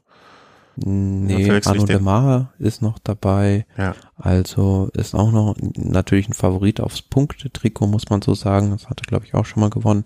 Rui ähm, Costa. Ähm, aber für sehe ich gerade, hatte ich auch komplett vergessen, dass es den noch gibt. Ja, hat dabei eine Helferrolle, glaube ich, dann inhaben. Also, aber ja, ja. so, ich finde, das Sprinterfeld ist jetzt nicht so knackig besetzt, wie es schon mal irgendwie woanders der Fall war. Von daher ist die Wahrscheinlichkeit recht groß, denke ich, dass Mark Cavendish da mehrere Etappen gewinnen wird. Mhm. Ja, aber immerhin, das gönne ich ihm ja auch. Das, das, wenn er schon, wenn er jetzt aus berechtigten sportlichen Gründen nicht bei der Tour dabei ist, das ist ja dann, also ne, bei allem Flachs und allem Spaß, wenn es einen besseren gibt, dann soll er besser auch fahren. Aber so kann er sich da wenigstens noch mal ein bisschen was ähm, an Fame abholen. Das ist ja völlig in Ordnung. Äh, Valverde macht doch eine Etappe, oder? Da, damit macht er uns doch schon glücklich. Irgendwie so ein, so ein Apple-Dings, das, das. Ja, ich denke schon, also Etappensieg sollte auf jeden Fall für ihn drin sein. Eigentlich hätte ich ihn auch so für die erste Etappe, also fürs rosa Trikot, ja, ja. als einen Kandidaten gesehen. Ja, wenn halt Mathieu van der Poel nicht wäre. Also ich glaube so, gegen den wird es wirklich schwierig für Valverde da was zu zerreißen. Aber wer weiß, wenn, wenn da viel zusammenkommt an dem Tag, kann er auf seine alten Tage auch nochmal das rosa Trikot vielleicht erobern. Ja, oder der, der schleust sonst irgendwelche Covid, äh, Covid negativ, positiven Tests unter und dem Vanderpool. Ähm, Nibali, ach, es wäre doch so schön, wenn man nochmal was machen könnte, aber erwarten tun wir, glaube ich, nichts, oder? Erwarten nicht viel, also ich denke, also wird versuchen, eine oder mehrere Etappen ja. zu gewinnen. Also in Richtung Klassement wird er wahrscheinlich eher nicht nee, fahren. Nee, nee, Dafür hat das Team äh, Lopez dabei, der, dem ich auch zutraue, den Giro zu gewinnen. Ähm, und ja, Nibali wird eine freie Rolle haben und versuchen, äh, eine Etappe oder zwei zu gewinnen. Aber wenn man äh, Lopez den Gesamtsieg auch zutraut vom Team Astana, ist es mhm. dann, ist der Platz von Nibali nicht eigentlich ein verschwendeter? Oder glaubst du, er wird sich so unterordnen dann als Helfer auch oder kann eine gute Helferrolle einnehmen? Klappt das mit seinem Ego? Ich glaube, dass man, also jetzt, das kannst du eigentlich nicht machen, sondern, also das ist ja eigentlich der Star des Teams. Also auch, mhm. wenn rein mal vom Sportlichen abgesehen, ein Italiener, noch zudem ein Sizilianer, wenn du nach Messina fährst, ja, wird bei dem Rennen so viel Medienaufmerksamkeit für das Team und den Sponsor ja. generieren, dass du dir das nicht erlauben kannst, dem nicht eine freie Rolle irgendwie zu geben. Absolut richtig, vollkommen 100 Punkte hat der Kandidat, der hat die Frage richtig beantwortet. Äh, wann möchte sie bei uns anfangen? Ähm, ja, absolut. Habe ich jetzt gar nichts. Von der Besparte, also quasi aus, ähm, wie soll man sagen, aus, aus Sponsorensicht absolut nach. Völlig richtiges Argument. Gar keine Frage. Mhm. Und sonst, wenn man das Starterfeld noch mal so ein bisschen durchguckt, ich hatte noch zwei, mhm. ich hatte noch zwei Namen, die ich, wo ich drüber gestolpert bin, wo ich dachte, mhm. was ist eigentlich mit Bauke Mollema? Außer, dass er jetzt 35 Jahre mittlerweile ist. Auch so ein Etappensieg würde ich ihm jetzt nochmal zutrauen. Ja, Etappenjäger, würde ich sagen. Wobei die Mannschaft natürlich, denke ich mal, mit Chicone fürs Klassement plant. Mhm. Der war auch schon mal unter den äh, Top Ten, meine ich, beim Giro. Mhm. Wenn ich mich nicht täusche, hat das Bergtrikot mal gewonnen. Ist mit 27 Jahren auch noch entwicklungsfähig, traue ich auch einen Top Ten Platz zu. Und ansonsten, ja, also wenn da viele Fahrer eine Freirolle bekommen in dem Team mit Sicherheit. Hm. Ich sehe hier gerade auch noch, aber nee, das wird auch äh, Thomas de Gent, wird ein Etappensieg vielleicht mal zuzutrauen sein. Ich, ich, ich gehe jetzt einfach mal so gedanklich hier, so gehe ich durch das Feld so komplett durch. Ähm, Team von Israel Startup jetzt Primatech, äh, mit Rick Zabel als Deutschen mit dabei. Auch, wird auch so ein so ein Etappenjäger-Team werden? Ja, Sprints werden die versuchen zu ja. gewinnen. Was haben wir noch? Äh, wen haben wir noch hier? Demar, Arnaud Demar bei Groupama. Ja, fürs Punktetrikot. Mhm. Ähm, wen haben wir noch? Ich freue mich natürlich sehr wieder auf das Team Intermarché mit Binyam Girmay. Da bin ich mal gespannt. Ist auch ein heißer Kandidat fürs erste rosa Trikot. Mhm. Ja, aber äh, klingt, also für, bei mir bestätigt sich der Eindruck, da ist jetzt von den ganzen Favoriten, da kann ich mich, mhm. da würde ich mich bei keinem ärgern, wenn er gewinnt. Weißt du, manchmal hat man es ja so, man, man Sportler hat ja auch was mit Sympathie zu tun, wo man sich denkt, ach nee, komm, der muss ja nicht sein jetzt als Sieger, ne? Aber so, ja, das ist eine sympathische Truppe, den ich ein paar schöne Wochen in Italien gönne, diesem, ähm, diesem Starterfeld.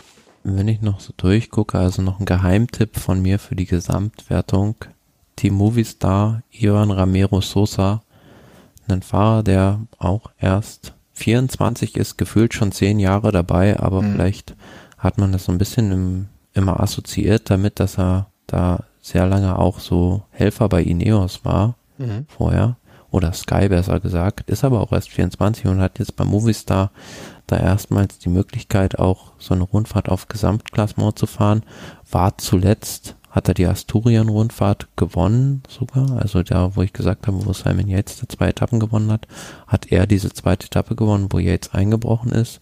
Sehr gute Form und dem traue ich, wenn es gut läuft, sehr, sehr viel zu. Das stimmt. Also er ist jetzt fast nur in, äh, in Spanien unterwegs gewesen, ne? aber da noch immer so Top 20 Platzierungen sehr, sehr oft und das war jetzt auch nicht, also bei mehr Tagesfahrten, ja, wäre jetzt ein Fahrer, den ich definitiv an keiner Stelle irgendwie auf dem Schirm gehabt hätte, aber jetzt, wo du es so, so beschreibst. Und das wäre so ein bisschen die Duplizität der Ereignisse. Also man hat es ja gesehen, 2019, als Carapaz den Giro gewonnen hat, hat da eigentlich auch keiner Carapaz mhm. so als Top-Favoriten für die Gesamtwertung auf die Rechnung. Da hat er erstmals sich so durchgesetzt auf der großen Bühne. Ja. Das war ja damals auch noch bei dem Team Movistar. Insofern hast du vollkommen recht. Das könnte so eine Geschichte wiederholt sich Geschichte sein. Mit dem Ecuadorianer und dem Kolumbianer. Ja, jetzt müssen wir das hier noch in, in, in, in wie soll man sagen, in, äh, in Papierform gießen sozusagen. Also jetzt zumindest äh, vom Bild her. Das Podium. Ich leg mal vor, weil sonst wäre zu mhm. viel, ne? weil du hast mehr Ahnung und dann ist es blöd, wenn ich nach dir das mache. Ich glaube, dass wirklich aufgrund der Stärke des Teams und dass man ihm alles rausnehmen kann, an Carapaz kein Weg dran vorbeigehen wird. Carapaz wird das Ding gewinnen. Hm, als glücklicher Zweiter. Ich, ich gönne fast, ich gönne so vielen Leuten den zweiten Platz, das ist echt schlimm. Aber am meisten würde es mich freuen, ähm, wenn Michelanda das wird. Michelanda wird Zweiter. Und ähm, deine Argumente eben für Simon Yates haben mich auch überzeugt. Der wird leider Gottes knapp Dritter, aber ist damit dann auch gut bedient. Das ist mein Podium. Carapaz vor Landa vor Yates. Ja gut, wenn du jetzt schon Carapaz nimmst, dann muss ich ja jemanden anderen nö, tippen nö, als, das, als sicher. Das ist ja, das ist ja, dass wir das glauben, wie es ausgeht. Ne? Du kannst ja noch jemand komplett anderes nehmen, den du den Daumen drückst. Da, äh, das ist ja was anderes. Es geht ja jetzt Nee, um aber dann, dann muss ich ja zumindest ein bisschen anders tippen. Das wäre sonst langweilig. Also dann würde ich sagen, ähm, hoffe ich mal auf so ein Harakiri-Giro, wo dann am Ende äh, dann denke ich, dass Yates gewinnt. Mhm. Auf zwei dann Lopez und auf drei fährt dann Carapaz. Auch gut. Also Landa ist jetzt nicht glücklich, aber muss er ja auch nicht. Ähm, ja, Yates, Lopez, Carapaz. Klingt, klingt auch vernünftig. Wem drückst du am meisten die Daumen? Wie gesagt, am meisten drücke ich die Daumen natürlich Mikel Landa und Roman Bardet und natürlich aus deutscher Sicht noch so ein bisschen Emanuel Buchmann immer. Landa, Bardet und Buchmann? Ja, genau. Boah, ich kann mich gar nicht entscheiden. Ich würde mich für alle so freuen. Ich drücke allen die Daumen. Ich drücke diesmal allen die Daumen, sie sollen gesund ankommen. ja, aber ich finde die alle sympathisch. Da ist jetzt keiner, also ist mir zumindest keiner so negativ aufgefallen jetzt von denen, die wir da, ne, wenn wir Carapaz, Landa, Yates, ähm, äh, Lopez, ähm, ich, ich, wem soll ich dann die Daumen drücken? Ich, ich glaube, hm, Nee, wenn ich jetzt Carapaz die Daumen drücke, wäre das auch unfair Landa gegenüber, dem, dem ich mich auch freuen würde und genauso für Yates. Insofern, ähm, drücke ich die Daumen, ich drücke allen Fahrern die Daumen, dass sie unfallfrei durchkommen. Auch bei dem mit seiner Geste jetzt, den kann man ja auch die Daumen drücken. Dumoulin mal wieder rauf. Kann ich alle die Daumen drücken. Ich kann mich für jeden freuen. Ähm, ich glaube, ich drücke jeden Tag immer dem zweiten die Daumen, damit es ein spannendes Rennen bleibt. Ja, so ist, ist natürlich auch, auch eine Technik. Ja, ist, ich sag nicht, dass die klug ist, aber ähm, Almeida, Portugal ist doch auch schön. Ich mag die Portugiesen. Also es gibt für jeden, es gibt für jeden gute Gründe, ihm die Daumen zu drücken. Und äh, gibt noch einen Fahrer, dem ich auch ganz besonders die Daumen drücke. Also es ist schon bemerkenswert, wenn man mal guckt beim Team Drone Hopper, also die mit einer Wildcard jetzt dabei sind. Äh, André Ponomar, also ein ukrainischer Fahrer Mhm, okay. Äh, er ist erst 19 Jahre alt und fährt aber schon seinen zweiten Giro. Was? Wie, wie, wo, wo finde ich den? Äh, Team Drone Hopper Androni Giocattoli. Wo habe ich denn denn? Hä? Bin ich Drone Hopper? Ja, und wie heißt, und das, der Fahrer ist. Startnummer 85. Ja, jetzt habe ich ihn. Krass, 19 Der hat jetzt mit 19 Jahren schon seinen zweiten Giro und ja, gut. Also war jetzt immerhin beim Giro 21 einmal 18. auf der einen Etappe. Und ja, gut. Ja, aber er ist ja bekannt geworden für seinen ersten Platz beim Grand Prix de Rüpeliland. Eine Rundfahrt, ja. also wenn ich, wenn ich, wenn ich jung wäre und würde irgendwo den Radsportzirkus mir, würde mich fragen, was ist Ihr großes Ziel, dann würde ich sagen, ich möchte mit 1,83 Meter und 65 Kilo das, den Grand Prix Rüpliland in der Schweiz gewinnen. Eine Rundfahrt von äh, drei Tagen. Eins, zwei, drei, mit einer, mit einer Halbetappe und einer ganzen Etappe. Schöner Name. Ja, krass, also mit 19 schon den zweiten Giro. Und vor allen Dingen, ähm, der ist ja auch, also der ist ja mit, mit, mit, also was der schon, was der schon alles gefahren ist, auch noch davor schon. Mhm. Das ist schon, schon krass für so einen jungen Fahrer. Ja, ich habe da immer die Sorge, dass er, dass er ähm, verheizt wird, ne? Also mit 19 jetzt schon den zweiten Giro. Was machst du mit 25, wenn du das schon gesehen hast? Hm, ja, also kann natürlich sein, dass die Entwicklung da immer linear weiter nach oben geht, so ja. wie, wie man das vielleicht auch hofft. Aber ja, ich, gut. Als ukrainischen Fahrer drücke ich ihm nochmal ganz besonders die Daumen. Ja, das kann ich auch bei dir sehr gut nachvollziehen. Ähm, möchte an der Stelle nochmal darauf hinweisen, wir bleiben auch dabei, wenn ihr was für die Ukraine spenden möchtet, ähm, wieso habe ich denn hier unten? Ha, wie hab ich denn? Ach so. Ähm, wir haben da aus guter Quelle haben wir Informationen darüber, dass das, was wir jetzt hier unten verlinken in der, äh, unter der Folge, etwas Seriöses ist, wo ihr, wenn ihr da was Gutes tun möchtet, was direkt vor Ort in der, in der Ukraine ankommt, ähm, dann könnt ihr diese Möglichkeit sehr, sehr gerne nutzen, wenn ihr etwas übrig habt oder wenn ihr schon eh gesucht habt, wie könnt ihr da was geben, ähm, dann wäre das die richtige Adresse. So, das war's, glaube ich, oder?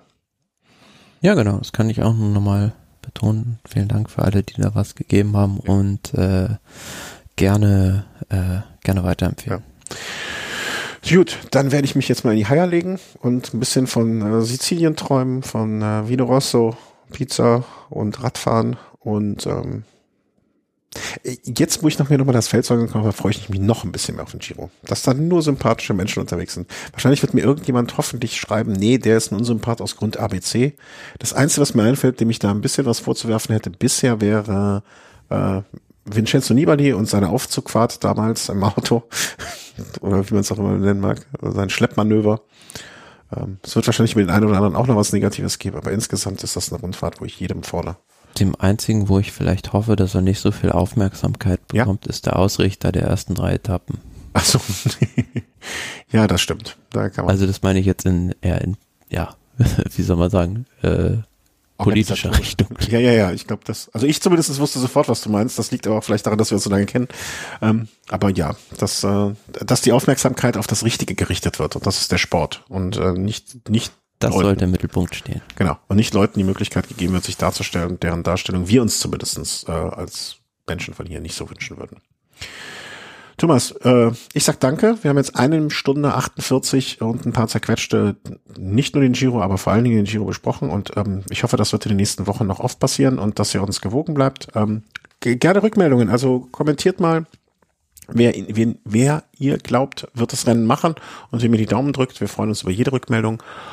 Und wünschen euch einen guten Start in Giro am kommenden Freitag. Heute ist Dienstag, Tag der Aufzeichnung. Das heißt, ich muss mich sputen, es zu veröffentlichen. Deswegen gehe ich jetzt schnell ins Bett. Gute Nacht und tschüss. Gute Nacht. Das war mein Freund. Ciao.